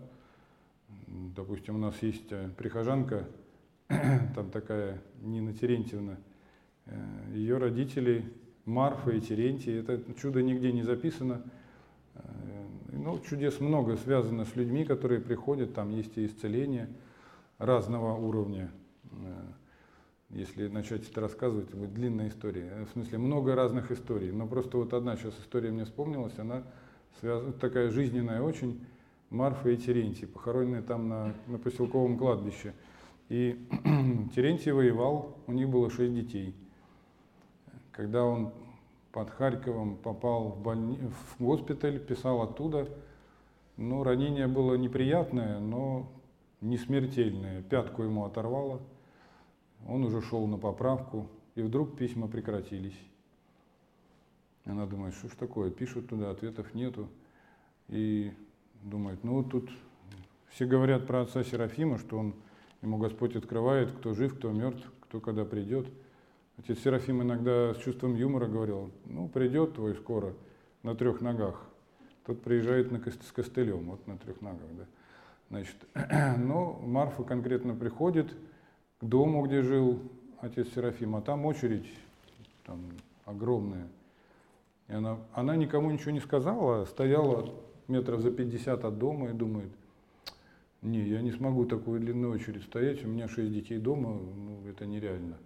А жила она около переезда. Вдруг выходит монахиня, келейница старца, и кричит, где здесь Марфа от переезда? А она вначале даже не могла поверить, что вообще ее кто-то про нее что-то тут знает, потому что она с конца подошла, никому ничего не сказала, только подумала, ну где здесь Марфа от переезда? Она говорит, ну я, да. Иди, старец, говорит, Марфа не может ждать. Да. Она пошла, зашла, значит, он ее выслушал, и так как-то говорит, ну да, да, скоро приедет, приедет, говорит, ты с ним не очень, помягче, помягче так, простить его надо. Приехал он скоро, оказалось, связался с какой-то санитаркой, да, и, в общем, там, когда, вначале она его, конечно, и видеть не хотела, но в конце концов Нина Терентьевна говорит, в конце концов, как дитя примирения родилась я, да, седьмая в семье. Все-таки послушалась она старца, простила его, а потом уже они стали сопоставлять, он жил себе там, поживал с этой санитаркой, а когда она сходила к старцу, время вот примерно совпало по их сопоставлению, что он стал Марфа, дети, как-то он, значит, стал думать в обратную сторону, да. Какую позицию занял Серафим Вырицкий после декларации 1927 года митрополита Сергия Строгородского? Ну, честно говоря, вот от, я не встречал информации напрямую, что он об этом говорил или воспоминаний каких-то об этом. Не знаю только, что он продолжал жить в Александро-Невской лавре, а в лавре, в общем-то, эту декларацию явно никто не отвергал. Там были раньше некоторые проблемы во время обновленчества, в начале 20-х годов. Там часть, э, частью вот особенно этот период, когда патриарх Тихон был э, в тюрьме, и коммунисты пытались организовать такой как бы внутри церкви переворот власти. Но вот именно этот, эта декларация именно в Александро-Невской лавре каких-то серьезных баталий не было. Я только знаю, что в целом батюшка Серафим был человеком очень миролюбивым. И, видимо, у него было очень глубокое видение причин той катастрофы, которая произошла в стране. Поэтому, когда к нему НКВДшники приехали уже в Вырице, то один из них вышел со слезами и сказал, ну если бы все священники были такие, мы бы тоже были верующими. И вот они, они приехали его брать, забирать. То есть это э, до 29 -го года, до 30 он прожил в Лавре, потом по болезни был по благослови... за благословение, он не хотел уезжать, за благословение митрополита Серафима Чучугова был отправлен в Ирицу. И в 1932 году, буквально через год с небольшим, всю братью Лавры и все монастыри, какие еще только были, и монашеские общины в городе Ленинграде тогда в одну ночь февральскую собрали, арестовали тюрьмы, лагеря. До окраин, до, до уже области добрались позднее, я вот не помню, то ли 35-й, то ли 36-й год – но ну, вот взять Гатчина рядом, преподобная мученица Мария Гатчинская, она, ее, несмотря на то, что она так же, как батюшка Серафим была лежащей больной, за руки, за ноги в тюремную машину, и она в тюремной больнице умерла. Но вот не знаю, трудно так, может, дерзновенно сравнивать, но у преподобной Марии вот отношение к этой декларации было довольно жесткое. Э, а отрицательное, да. Старец Серафим, на мой взгляд, где-то, может, глубже видел, что причина-то все-таки в народе.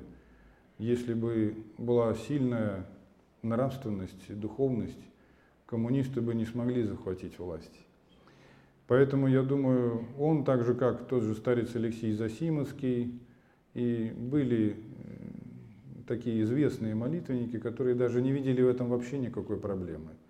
Допустим, старец Алексей говорил, ну что, но первые христиане молились за языческих императоров, которые гнали христиан, подвергали их мучениям. Они были язычниками, даже не крещенными. А здесь среди коммунистов-гонителей были некоторые заблудшие крещенные люди. Соответственно, это древняя христианская практика молиться за власть придержащих. Если мы почитаем послание второй век, апологеты, христианские апологеты, которые пытались защитить христианскую веру перед лицом языческой э, чиновников, императора и языческой культуры, сказать, ну про нас рассказывают всякие гадости, это неправда. Допустим, Иустин философ и некоторые другие. Это второй век считается веком апологетов – Открытые письма писались, и там они же как к императору обращаются. Благочестивейший Август. Так вот сказать, к кому так обращаетесь? К тому, кого обожествляют язычники. Может, надо было сказать, ты скверный человечище, который при... не отвергает, что тебя в божественные достоинства возводят. А ведь римских императоров, кесарей, возводили в божественное достоинство – и даже первых христиан часто говорили, ну ты говоришь Кириус Кес, Кириус Иисус Христос, Господь, Иисус Христос Господь Кириус. То скажи ты еще Кириус Кесарь, добавь. Почитай своего Христа, но только скажи еще Кириус Кесарь, что трудно что ли? Скажи и пойди себе спокойно. И во многих мученических актах, сохранившихся документах, это стало предельной точкой. А ты не готов? Ну все. Ты не просто религиозный, ты гражданский преступник, ты не почитаешь нашего первого государственное лицо. Дальше даже не разбираемся, казним.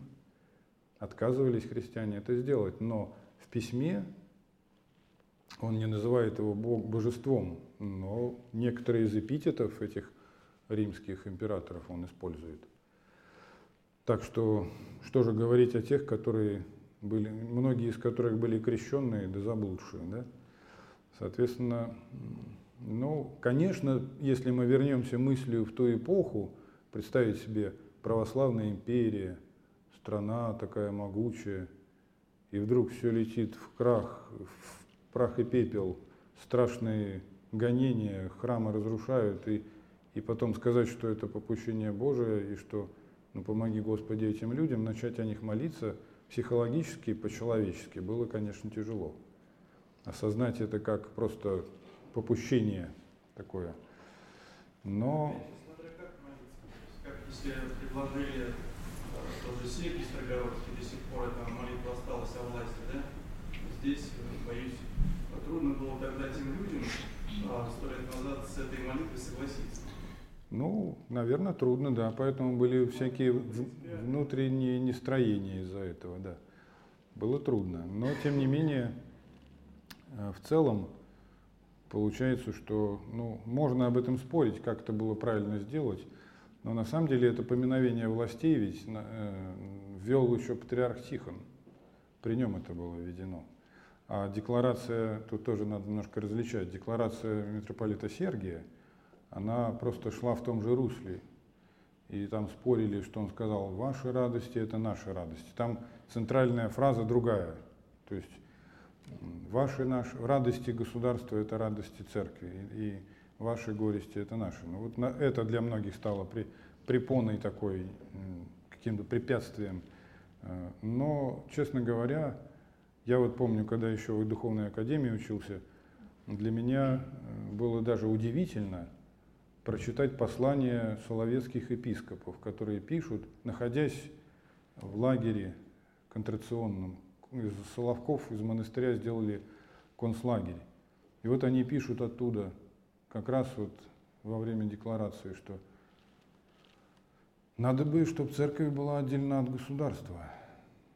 Ну вот даже удивляешься, как, Господи, все очень умные люди, но настолько они, получается, находясь уже в концентрационном лагере, вам, ну, строго говоря, эта власть показала, что никакой свободы не будет.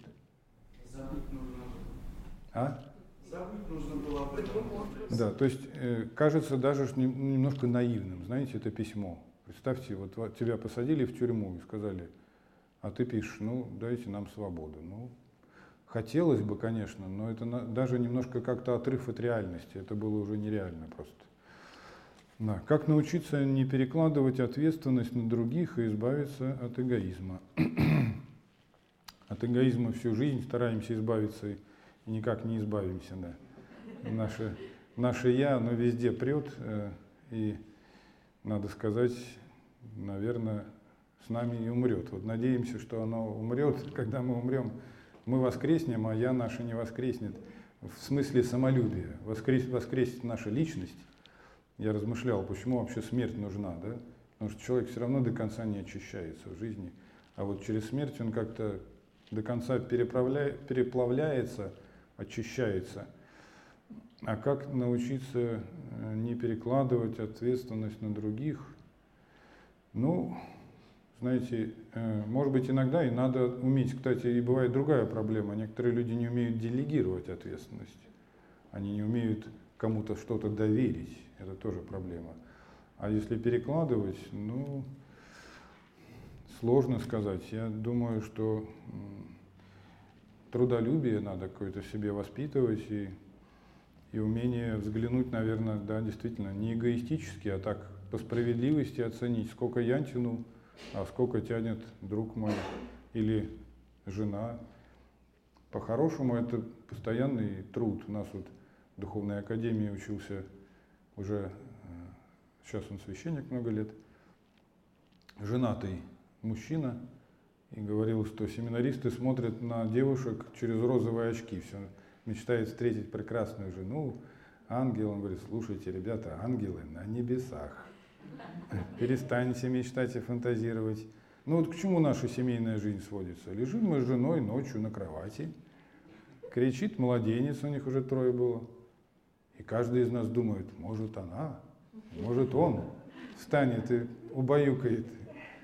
И говорит, а если все время перекладывать, то реально любовь в семье начинает разрушаться. А если ты умеешь брать на себя, то вроде бы тяжело стал, а с другой стороны укрепляешь в семье любовь. Это когда оба по очереди желательно, чтобы игра была не в одни ворота, то тогда в семье произрастает любовь. Да? И она не, не увядает, а как цветочек, еще и новые побеги дает. И в итоге, сказал, э, на самом деле, исполняется Евангелие. Как Господь сказал, узкие врата вводят Царствие Небесное, но Царствие Небесное еще здесь начинается – если человек отказывает себе, проходит сквозь узкое неприятное место, потом он уходит на широту, на такое некое подобие рая внутри, в душе. А если там себя жалеем, тут пожалел, там пожалел, потом вдруг не, вроде себя все время жалею, а потом плохо становится. Вдруг попадаешь через широкую дорогу в узкое место, мрачно, тяжело, неприятно, никто тебя не любит, никто тебя не ценит – и только остается опять себя пожалеть, а как сказано, сам не пожалеешь, никто не пожалеет. Да. А вот на самом деле работает в обратную сторону. Будешь себя жалеть, всегда, тебе как будет всегда казаться мало. Ну как вот все не понимают, что меня надо жалеть. Вот настали бы все меня так жалеть, как я себя жалею. Ну, было бы хорошо. Как воспитать, воспитывать в себе мягкость? Мягкость, да. Я думаю, что для современных девушек и женщин очень важно, потому что современные женщины часто становятся жесткими такими, деловыми, да. А вот один старый священник, который, кстати, прославлен в лике святых, священно исповедник Сергий Серебрянский, духовник Елизаветы Федоровны и Марфы Мариинской обители, сам был женатым до монашества. Он наставлял одну девушку Помню, что мужчине очень трудно терпеть женщине жесткость. Мужчины самые жесткие, и физически более жесткие, и психологически. Если он в своей второй половинке не чувствует мягкости, то ему становится очень тяжело. Очень тяжело это как-то вот эти чувства нежные к ней испытывать. Но, опять-таки, конечно, если говорить обобщенно вообще о христианине, то, наверное, проблема в том, что иногда надо быть жестким, больше, конечно, к себе. И, а иногда надо мягким. У нас бывает наоборот, мы мягкие, когда надо быть построже, мы строгие, когда надо быть помягче. Тут много можно рассуждать. На самом деле, бывает человек, надо иногда, забегая вперед, кого-то остановить. Не доходить до момента, что мягко, мягко, мягко, бабах, все надоело, и как, как жестко, как зарубишь что-нибудь. Но лучше, говорю, лучше мы сначала чувствуем, что не в ту сторону человек идет. мягко его остановим, чтобы потом жестко не останавливать. Да, но в целом, наверное, вот можно заключить эти мысли с фразы из э, преподобного Амвросия Оптинского. Он говорил, э, все, толковал стих из Псалтири. «Все пути Господни – милость и истина». Он говорит, как это значит? Путь Божий. Милость и истина. Милость к другим, истина к себе. То есть к себе построже, по правде, к другим по, ми, по милости. А лукавый, говорит, делает наоборот. К себе мы по милости, а к другим по истинности. Но, к сожалению, это путь не Божий, да, путь погибели. И человек действительно в этой жизни ему становится тяжело. Начинает предощущать вот эту погибель. Как жить в новых условиях? Э, тут я вопрос не до конца понял. Имеется в виду новые условия, которые сейчас политические. Э, Наверное, побольше молиться, поменьше э, следить за всякими сенсациями. Новые условия, они подразумевают еще огромный поток информации, который изливается на человека – я вот всем рассказываю в последнее время, что один ветеран Чеченской войны рассказывал, что его мама уже после того, как он с войны вернулся, через несколько лет посмотрела фильм про Чеченскую войну. Но этот фильм был не очень хорошего режиссера, «Чистилище» называется. И там он говорит, он говорит, мама была в истерике – я говорю, мама, это, во-первых, все уже прошло, во-вторых, ты знаешь, я сам был в шоке, когда этот фильм посмотрел. Если собрать все самое плохое, что было в разных местах Чечни во время войны, в разные годы, и впихнуть в полтора часа вот этот, этот фильм. Она говорит, ну, мама, ну, тебе не надо было смотреть, ну, понимаешь? А я уже от себя добавляю, что человека психика, она ограничена. Сколько негатива можем мы с вами вынести – так, чтобы не озлобиться, не превратиться в каких-то, ну, не знаю, поврежденного человека. Это же очень тяжелые вещи. Нельзя, допустим, даже фашисты, не, немецко-фашистские захватчики, каратели жалели своих солдат на карательные операции. Они отправляли в основном тех самых бандеровцев, так называемая УПА, которые горели каким-то супер злобным духом, они своих солдат жалели, потому что у них сознание даже у солдата повреждается, когда он расстреливает мирных граждан, мирных людей, женщин, детей. А нам сейчас через средства массовой информации и правду, и неправду вот так вот, нате, жрите, вот кучу тебе всякой гадости вы, выкинули, и ты, ну, как это все переварить-то?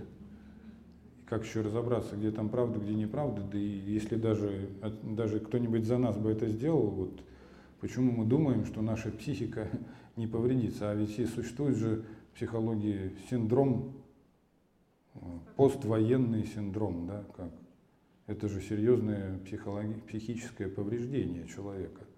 И нас хотят в это же впихнуть, только, может быть, ты там не присутствуешь, но когда ты сейчас современное фото и видео качество тебе покажет – разорванные тела, там кровь, и это день за днем, то ну, какие последствия-то?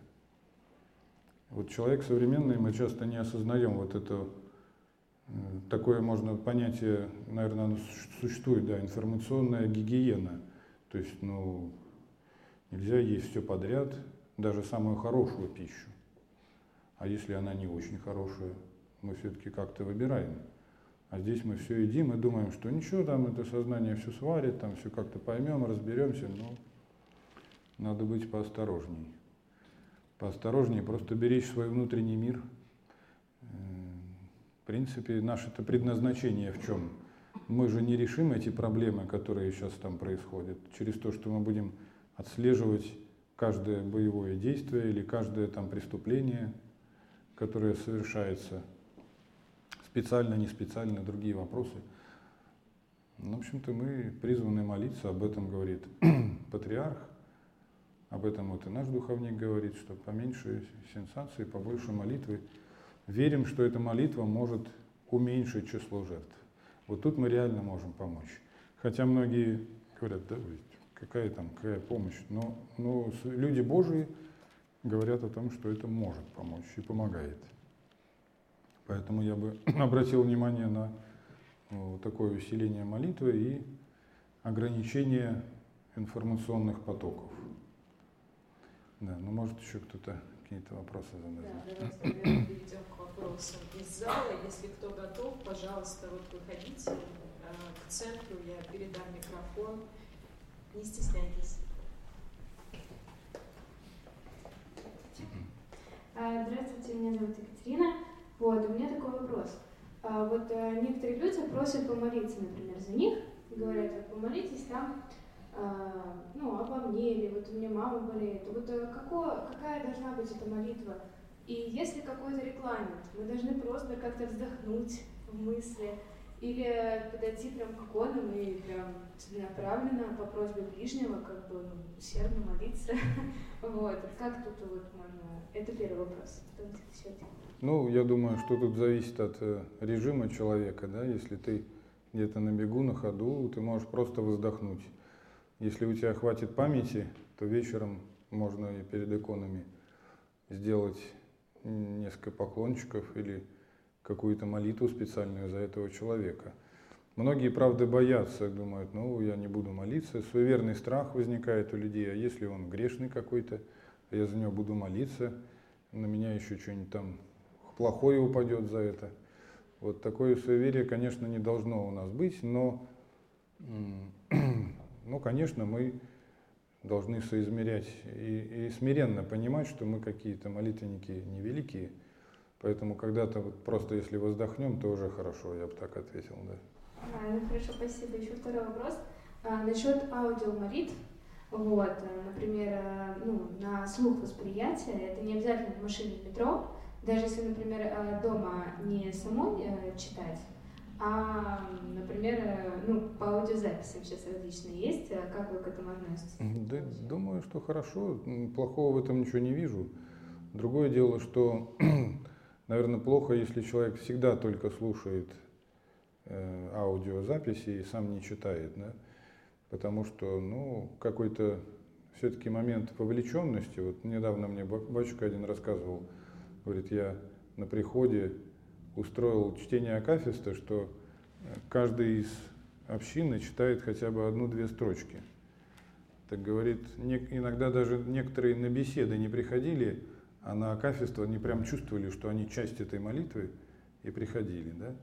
Ну и многие знают, что кто поет или читает в храме, что все-таки вовлеченность в службу, оно ну, немножко другое состояние. Да, и поэтому должно быть и вот такое личное тоже исполнение молитвенного делания в своем личном опыте. Не только, ну это допустимо, но только чтобы оно было не всегда только такой образ. Да, еще вот у меня возник вопрос э, про псалтирь. Э, есть такой псалтирь э, с музыкальным оформлением. Он читается на русском языке, там музыка на фоне играет. Вот, ну, я, мне просто очень нравится такой формат, и не подходит ли этот формат по такой какой-то протестантский, ну, а, антиправославный. Тут, конечно, надо понимать, какая это музыка, я думаю, что... Нет, ну такая, знаете, на радио веру в, крайней а, Ну, вообще, если рассуждать о псалтире, то она изначально исполнялось под музыкальное сопровождение. В древнем мире там даже есть поднадписание там, перед каждым псалмом, которое там начальнику хора указание. То есть вообще-то они исполнялись и сейчас частично. Они иногда исполняются в храме, либо отдельные строчки поются, как припев какой-то или как прокимен, и при освящении храма. То есть это даже очень так идея сама оригинальная, потому как изначально исполняли псалтирь на распев. Спасибо, благословите.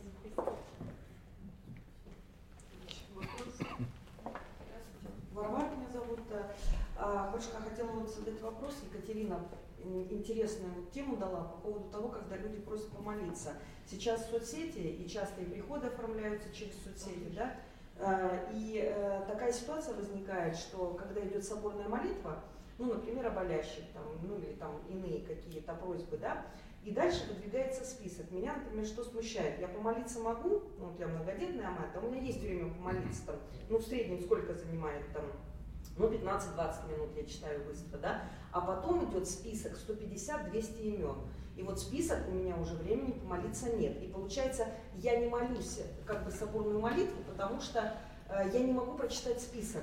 Нет, тут не надо смущаться, потому что на самом деле можно просто перекрестить эти имена или так рукой показать на них, Господи, вот ты знаешь все, кто здесь записан, прими эту молитву за всех за них, да? Все, спасибо, Потому что тогда получается, что мы как бы перед выбором, если мы не перечитали, то мы не можем поучаствовать. Но Бог Да. у нас э, видит намерение сердца, да? Бачкан Кронштадтский, когда у него было огромное множество имен, записок, целый поднос в горой, он просто уложился на этот поднос буквально таки и говорил, Господи, помяни вот всех этих людей. Потому что он, он только три часа причащал людей. С чашей стоял, причащал три часа, хотя у него еще было 10 священников-помощников.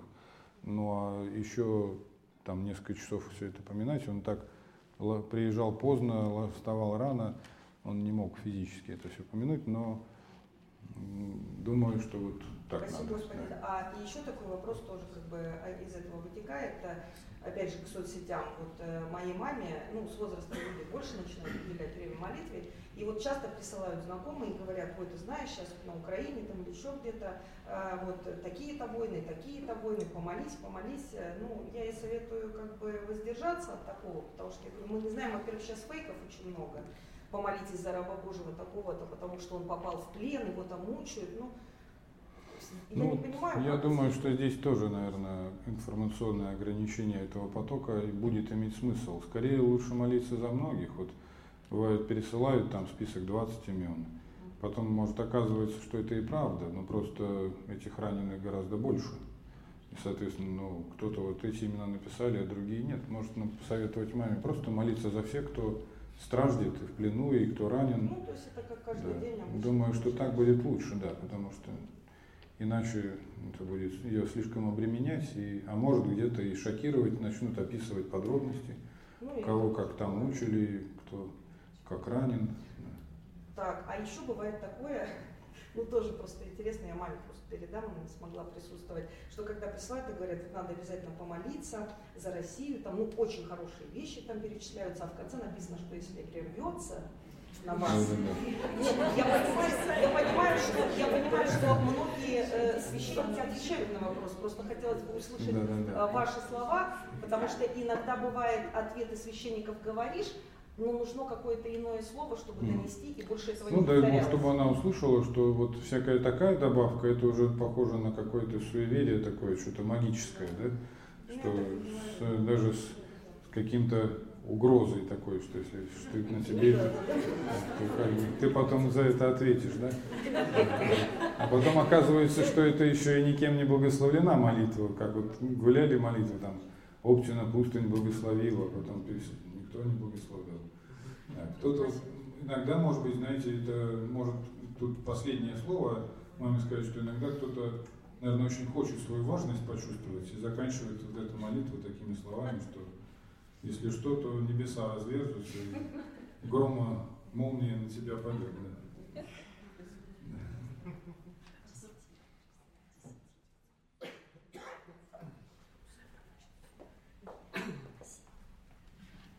Благословите, Надежда. Э, Мне в начале нашего разговора очень понравилось, как вы обозначили себя, э, не себя, а отца э, Серафима Вырицкого, как вашего духовного дедушку.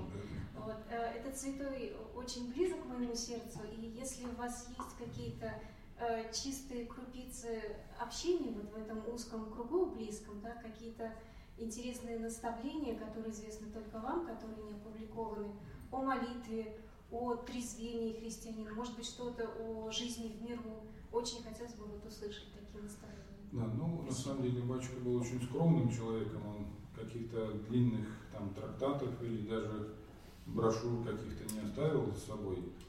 Э, Сохранилась его келейная книга э, творений святого Игнатия Кавказского, где он некоторые места подчеркивал, помечал. Вот, но в основном я бы сказал, что есть вещи, которые гуляют по интернету, которые не находят подтверждение, скорее обратное есть. Некоторый переизбыток. Людям хочется еще то, что старец сказал, и они начинают в его уста вкладывать то, что он не говорил. Там Петербург идет под воду. Я, я спрашиваю отца Яна, батюшка, вы у него часто бывали? Так, слышали от батюшки или этого чата? Он говорит, нет, никогда такого не говорил. Да, значит, соответственно, наверное, вот больше, конечно, он своим примером как-то вдохновляет, что действительно достиг такого духовного состояния, будучи в миру, как и монахи не достигали. Но, наверное, очень живая вера у него была и такое доброе сердце, соответственно, может быть, где-то большая часть описана. Есть отдельные чудеса, которые не описаны.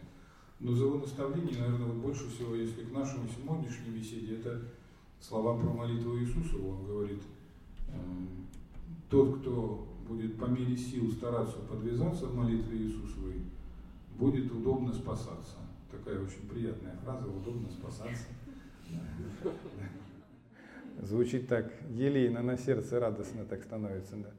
Но вот по мере силы главное, что не надо там из кожи вон лезть, да, и ты еще удобно спасешься. Да, очень вдохновляет, мотивирует, скажу вам. Да. Соответственно, но там он заканчивает, что может так человек зайти даже и до непрестанной молитвы, но там нет такого прямо, что вот ты обязан дойти до непрестанной молитвы. Не всем это дано. Соответственно, хотя апостол говорит, Павел, молитесь непрестанно, но это понятие непрестанности тоже можно по-разному понимать. Некоторые считали, что вот в колокол ударил, звук освещает пространство, жизнь нашу, через некоторое время опять ударил. Молитва должна иметь такие вот перерывы. Но тоже это непрестанное достаточно, что продлевается на все дни жизни. Ну а так, может быть, только, наверное, сейчас вот вспомнилось, как одна э, недавно умерла дочка одной женщины, Екатерины, которая жила в доме напротив того дома, где жил преподобный. И ходила к нему, э, помогала там немножко по хозяйству его матушке, которая жила с химонахиней Серафима рядом, ухаживала за старцем, но немножко она уже была в возрасте, где-то там помогает Екатерина там взбить подушку, одеяло. Иногда замечала, говорит, а почему так трудно как-то взбивать батюшкина кровать? Она говорит, ну это потому что он молится за всех, у него грехи людей берет на себя. Но вот с этой Екатериной было такое, что когда Вырица была в оккупации, то еще в одном доме, третьем, разместились фашисты. И она однажды бежала через дорогу из своего дома в дом, где снимали отец Серафим с матушкой Серафимой, там две-три комнатки, и эти фашисты стали в нее стрелять. И она встала у забора, эти пули буквально пролетали совсем рядом. Она молится, Матерь Божия, помоги, Матерь Божия. И потом, как-то помолившись, все-таки дальше побежала, прибегает к отцу Серафиму, а он так говорит, вот знаешь, он скромный человек был, но пытался иногда скрыть свои дары, говорит, вот я вот, говорит, молюсь, а он-то лежал, он не вставал большей частью, не мог это в окно видеть, всю эту историю, только мог слышать выстрелы. Уж тем более, как она молилась, он мог бы знать только по откровению от Бога. Это я вот думаю, и молюсь, и мне Господь как-то открывает, вот какие у нас женщины русские, мужественные. В них пули летят, а они, Матерь Божия, помоги. Она говорит, батюшка, так это со мной так было, только что. С тобой так тоже было. Так что вот, ну, он, человек был э, вот именно такой очень чуткий, да, он, допустим, когда во время гражданской вот этих всех беспорядков в Петербурге он жил в доме, и там человека убили буквально у входа в парадную, и кровь осталась, так он, рассказывали родственники, все время никак, ну так вот не забывал, что там эту кровь уже убрали, он это место как-то все время обходил, не, не хотел ступить на это место, где человек вот умер, последние э, минуты свои провел. Или, допустим, он хотел уехать Э, монашество принять Троиц Сергию Лавры, поскольку у него духовник был отец Варнава, Гефсиманский, сидит в Александро-Невской лавре, рядом владыка Вениамин, новомученик, и говорит, ну вот объяснил, что вот собираюсь туда поехать. А владыка Вениамин говорит, да, все-таки туда поедете. А как, может быть, может быть, с нами остались бы все-таки? И он говорит, сразу встал на колени, владыка, как благословите? Хотя, то есть это у него было выношенное годами желание, он про монастырь всегда думал, это он хранил в сердце. И вот одной такой фразы, нет, не то, что там благословляю тебя не ехать, а здесь остаться, а просто, ну, а может быть, все-таки у нас. Он встал на колени и сказал, как благословите. Да? Вот такая вот его открытость к воле Божией, я думаю, сама вот эта жизнь его, да, само решение пойти в монастырь в конце 20 -го года, 1900, когда коммунисты себя проявили уже жесточайшим образом к церкви, к священникам. Ну, можно было с деньгами уехать и за границей построить храм, монастырь, там как-то молиться. И это бы даже не считалось грехом. Некоторые монастыри так и делали. Но вот у него какое-то было очень сильное доверие Богу, преданность в руки Божии. И даже вот это от меня это было послание, некоторые спорят. Автор его жития Валерий Филимонов, Царствие Небесное – как-то я в Лавре как-то рассказываю, вот отец Серафим написал, я вижу, Валерий Павлович уже бежит, там бежит, бежит, хочет сказать, что нет, это не он написал. Но якобы это написал кто-то из его близких к нему по духу людей. Но я знаю только, что он очень любил это послание, и как-то он общался с кругом людей, которые думали вот в, в эпоху катастроф, как вообще, что сказать людям, как их поддержать. И в любом случае, где-то вот в их кругу это родилось, и это было тоже его мысли. И он давал, бывало, это послание читать вместо молитвенного правила, чтобы люди в эпоху таких катастроф читали, там рефреном повторяется, от меня это было, то есть от Бога. Такая ситуация, такая, такая, что бы ни было. И вот эта преданность в руки Божьи, она у него была настолько велика, что, я думаю, за вот это доверие Богу во многом его и жизнь продлилась. Он не попал ни к НКВДшникам, ни фашисты его не убили, которые приходили к нему в дом и требовали, ну-ка скажи там, святой старец, когда мы пройдем парадом по Дворцовой площади, а старец говорит, никогда. Один из них хотел его даже застрелить, разозлился и сказал, ты тут пропаганду разводишь. А старец совершенно спокойно сказал, ну, вы можете меня убить, только вы же пришли узнать судьбу Божию. Вот мне Бог так открыл. От того, что вы меня убьете, ничего не изменится. Я не боюсь, но только судьбы Божии такие. Вот это его преданность. И, конечно, э, смерть и детей. Дочка умерла в младенчестве, а сын погиб в тюрьмах НКВД. По воспоминаниям родственников, сына взяли именно в Вырице, когда он буквально был в доме, они прям били его на глазах у старца и увели. Но он расширил свое сердце и принимал горе всех людей, не только самых близких своих. Спасибо.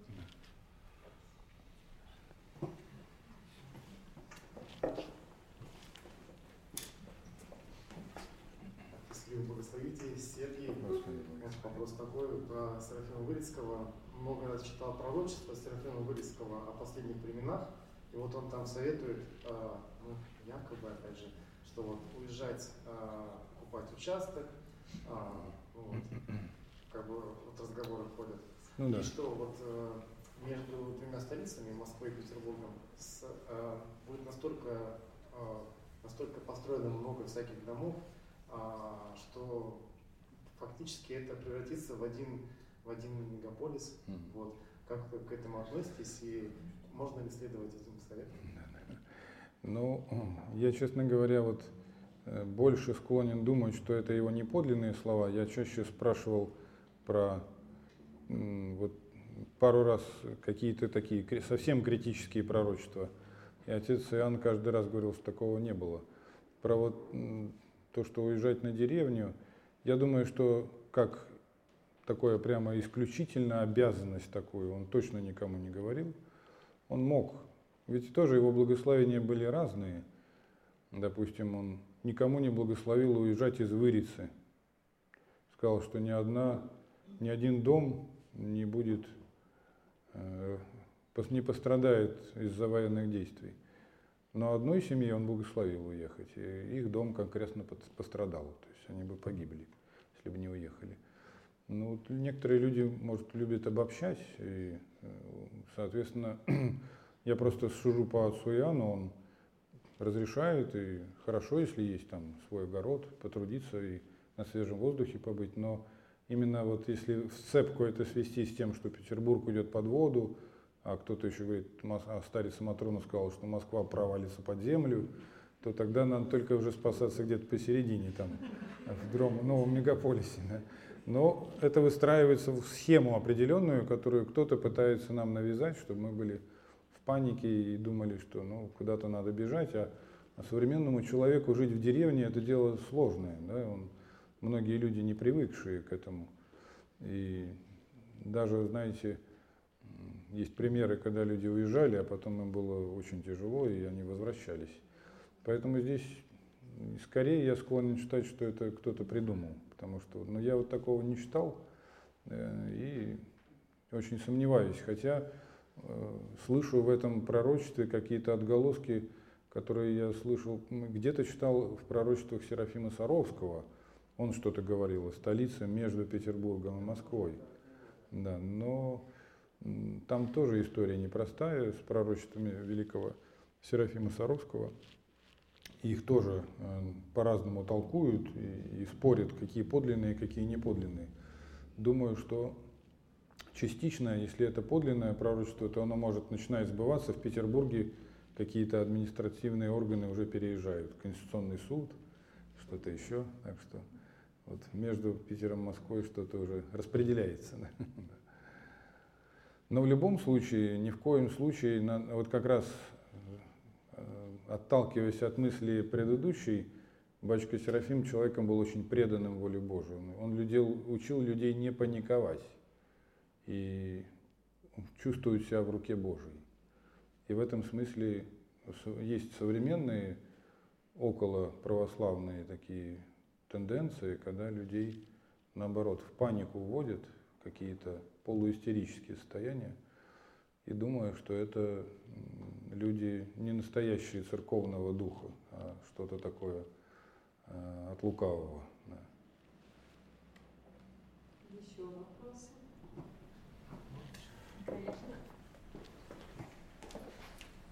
простите, прослушал, вы рассказывали о своем духовном отце. А можно еще раз вкратце?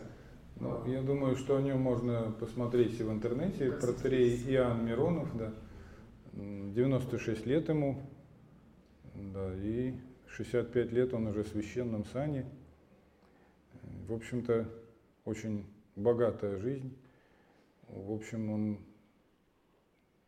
скажем так, прошел самые тяжелые годы коммунистических гонений на церковь, и Великую Отечественную войну воевал, и очень много посвятил себя вот служению пастве. Наверное, э, скажем, прочитать и услышать его можно, можно запомнить протериан Миронов, есть много его бесед, исповедей, очень простой человек, живой веры, и вот он как раз тоже в духе отца Серафима очень такой, я бы сказал, антипаникерского духа. В общем-то, он с деревни крестьянский такой, здоровый такой, трезвый очень дух. Хотя надо сказать, что через него Господь являл немало разных чудесных вещей. Вот одно из первых чудес, связанное с ним, было, когда он еще был молодым священником и попал в больницу с почечными коликами. А эти колики э, в медицине есть у них название адские боли, потому что очень сильные и непристающие. А это была советская эпоха, и какая-то медсестра стала над ним издеваться, зная, что он священник. Вот ты там священник, а у тебя адские боли. И вот как-то вот это, значит, так как-то похабно это все обыгрывать, издеваться. Говорит, а я лежу и думаю, Господи помилуй, если бы она хотела узнать вопрос, э, искренне спросить, я бы объяснил ей что-то, ну что мы люди тоже не безгрешные, священник тоже должен свой путь пройти и болезни. Но я понимал, что что бы я ни говорил, она будет это еще больше какое-то хамство и похабное, и богохульное что-то переворачивать. А если я молчу, то как будто мне нечего сказать, а там еще несколько человек стояло. И я, говорит, чувствовал себя в таком каком-то каком-то ловушке. Говорить она будет еще больше богохульствовать, молчать, а как будто я ничего не могу сказать. Я стал молиться, говорит, Господи, ну тут не меня поносят, тебя как-то... А он человек чувствительный тоже такой, ну как-то тяжело, неприятно. Господи, какое-то решение. И говорит, первый раз в жизни было, что я сказал, а потом понял, что я сказал. Ну, обычно человек думает, говорит, ну, соображает, что говорит, да? Говорит, а я сказал и думаю, что я такое сказал, что это такое. До меня дошло, что я сказал, думаю, а а что я такое сказал? Как это вообще? Вот пока я, говорит, соображал, что это я сказал, она выскочила из этой больничной палаты, потому что он сказал, а ты что с мужем-то мирно не живешь? Э, вторая медсестра говорит, батюшка, как вы узнали, у нее такие проблемы, такие проблемы? Говорит, я говорю, я ничего про нее не знаю, я просто молился, Господи, какой-то решение, как говорят, асимметричный ответ Господь дал, совершенно в другую тему, и она просто выскочила, как пробка из бутылки, а вторая медсестра удивлялась, что ж такое, батюшка, как это вы? Я не знаю, я просто молился, Господи, как-то найди решение, я не знаю, что тут делать. Да, ну вот, и он такой вот человек, который действительно очень такого трезвого духа. И э, по поводу нынешней ситуации очень так как-то сказал, что еще несколько десятков лет не будет большой войны. То есть это имеется в виду мировая война. Соответственно, вот слава богу, сейчас мы видим, что НАТО на Украину и не идет. Если бы только они пошли, это была бы большая мировая война. Соответственно, ну вот и не, не раз в конце 90-х, в начале 2000-х люди приезжали откуда-то, что-то говорили, какие-то старцы, и довольно люди достойные. К ним какие-то генералы с Москвы приезжали, говорили, точно, точно будет война, и люди приезжают, батюшка, что, что делать, вот как раз в деревню уезжать, куда-то там в землянке прятаться. Царяна всегда спрашивали, он говорит, ничего не будет. Ну, деревню можно развивать, но, так сказать, убегать никуда не надо. И так было, как он говорил. То есть такие вот случаи и в малом, и в большом, в частных каких-то ситуациях, и обще, общегосударственных, я вот очень доверяю его мнению. И в этом смысле радостно, что есть такой человек, который видит, что он говорит от Бога. Не каждое слово его пророчества, но есть такие вещи, когда вот просто уже на опыте убеждаешься, что это именно его слово совпадает с волей Божией. Вопрос, ну, наверное, мы будем немножко закругляться, если один или два вопроса, пожалуйста, да? Господин, меня зовут Наталья, у меня такой вопрос касательно темы, которая сегодня, э, как э, бороться со страхованиями, в частности, особенно после чтения псалтыри, э, бывает такое, когда потом страшно ее опять читать. Ну, ну я бы, может быть, просил уточнить, страхование, оно... Ну вот какие-то, да, вот э, когда читаешь, потом становится как-то не по себе. Там, долго, долго ли вы читаете вот вопрос? Ну я одну кофизму. Одну кофизму. Да, как подруга мне сказала, наверное, тебе колдовство. Наверное, что? Колдовство.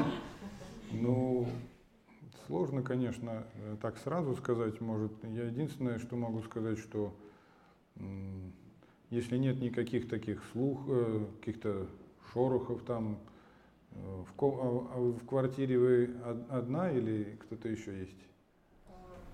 Нет, я с подругой проживаю. Да, да. Ну, вот чаще бывает страхование, когда человек один молится где-то там, где нет никого других людей. Думаю, что это пройдет. Здесь э, можно видеть в этом какое-то препятствие. Да? Не так и много, однако, физма. Чего тут бояться, собственно говоря. Да? Возможно, что это ну, одна из уловок, как один старец говорил, сила действия равна силе противодействия, чтобы человека отбить от молитвы. Не думаю, что это с колдовством связано с каким-то. Хотя сейчас такое время, что колдуют все, кому не лень. Да, но, значит, э, но, опять-таки, с другой стороны, можно идти от противного, раз, раз это возникает такое, значит, это полезно и хорошо дальше продолжать. Но не надо слишком сильно увеличивать молитвы, но вот я бы предложил, что ну, можно прочитать еще 90-й псалом в конце той кафизмы и попросить у Бога, чтобы нам ничего не бояться, только греха бояться. Это очень важно для христианина, воспитывать в себе такое хорошее бесстрашие. Что, ну, что нам бояться? Вот как мы говорили, что где-то поразмышлять, что в руке Божией вся наша жизнь. Бывает, молодой человек спит, во сне умирает, вообще непонятно, ничего не болел. Ну, в общем-то, мы все ходим вот под Богом, что называется, и вся наша жизнь, она в руке Господа. И даже те нападения, вот Антоний Великий, когда у него были страхования, он говорил, бесы, вы потому меня пугаете, потому что ничего не можете сделать. Если бы могли, то сделали, а так просто пугаете. Я в руке Божьей. Господь что попустит, то может. Но у него другая, другой уровень борьбы был. А, а мы-то должны сказать, да, что мы, мы как младенцы маленькие, нас Господь так еще и поцелует, и никаких, как один наш преподаватель в академии говорил, да что там, мы с бесами встречаться-то, мы, в общем, больше встречаемся со своими собственными страстями, пороками. Ну, напрямую с бесами никому Господь в основном не дает встречаться. Так что так воспитывать страх Божий, который благословенный. Да. Ну, наверное, на этой ноте мы закончим с полным осознанием, что мы в руках Божьих, с доверием Господу, с упованием, с благоговейным отношением. Спасибо, что вы сегодня пришли и поучаствовали в нашей беседе. Сейчас мы э, сделаем фото, ну, только так, оперативненько, да, и можно расходиться. Спасибо вам всем большое. Да, спасибо всем, вы помолились на достойный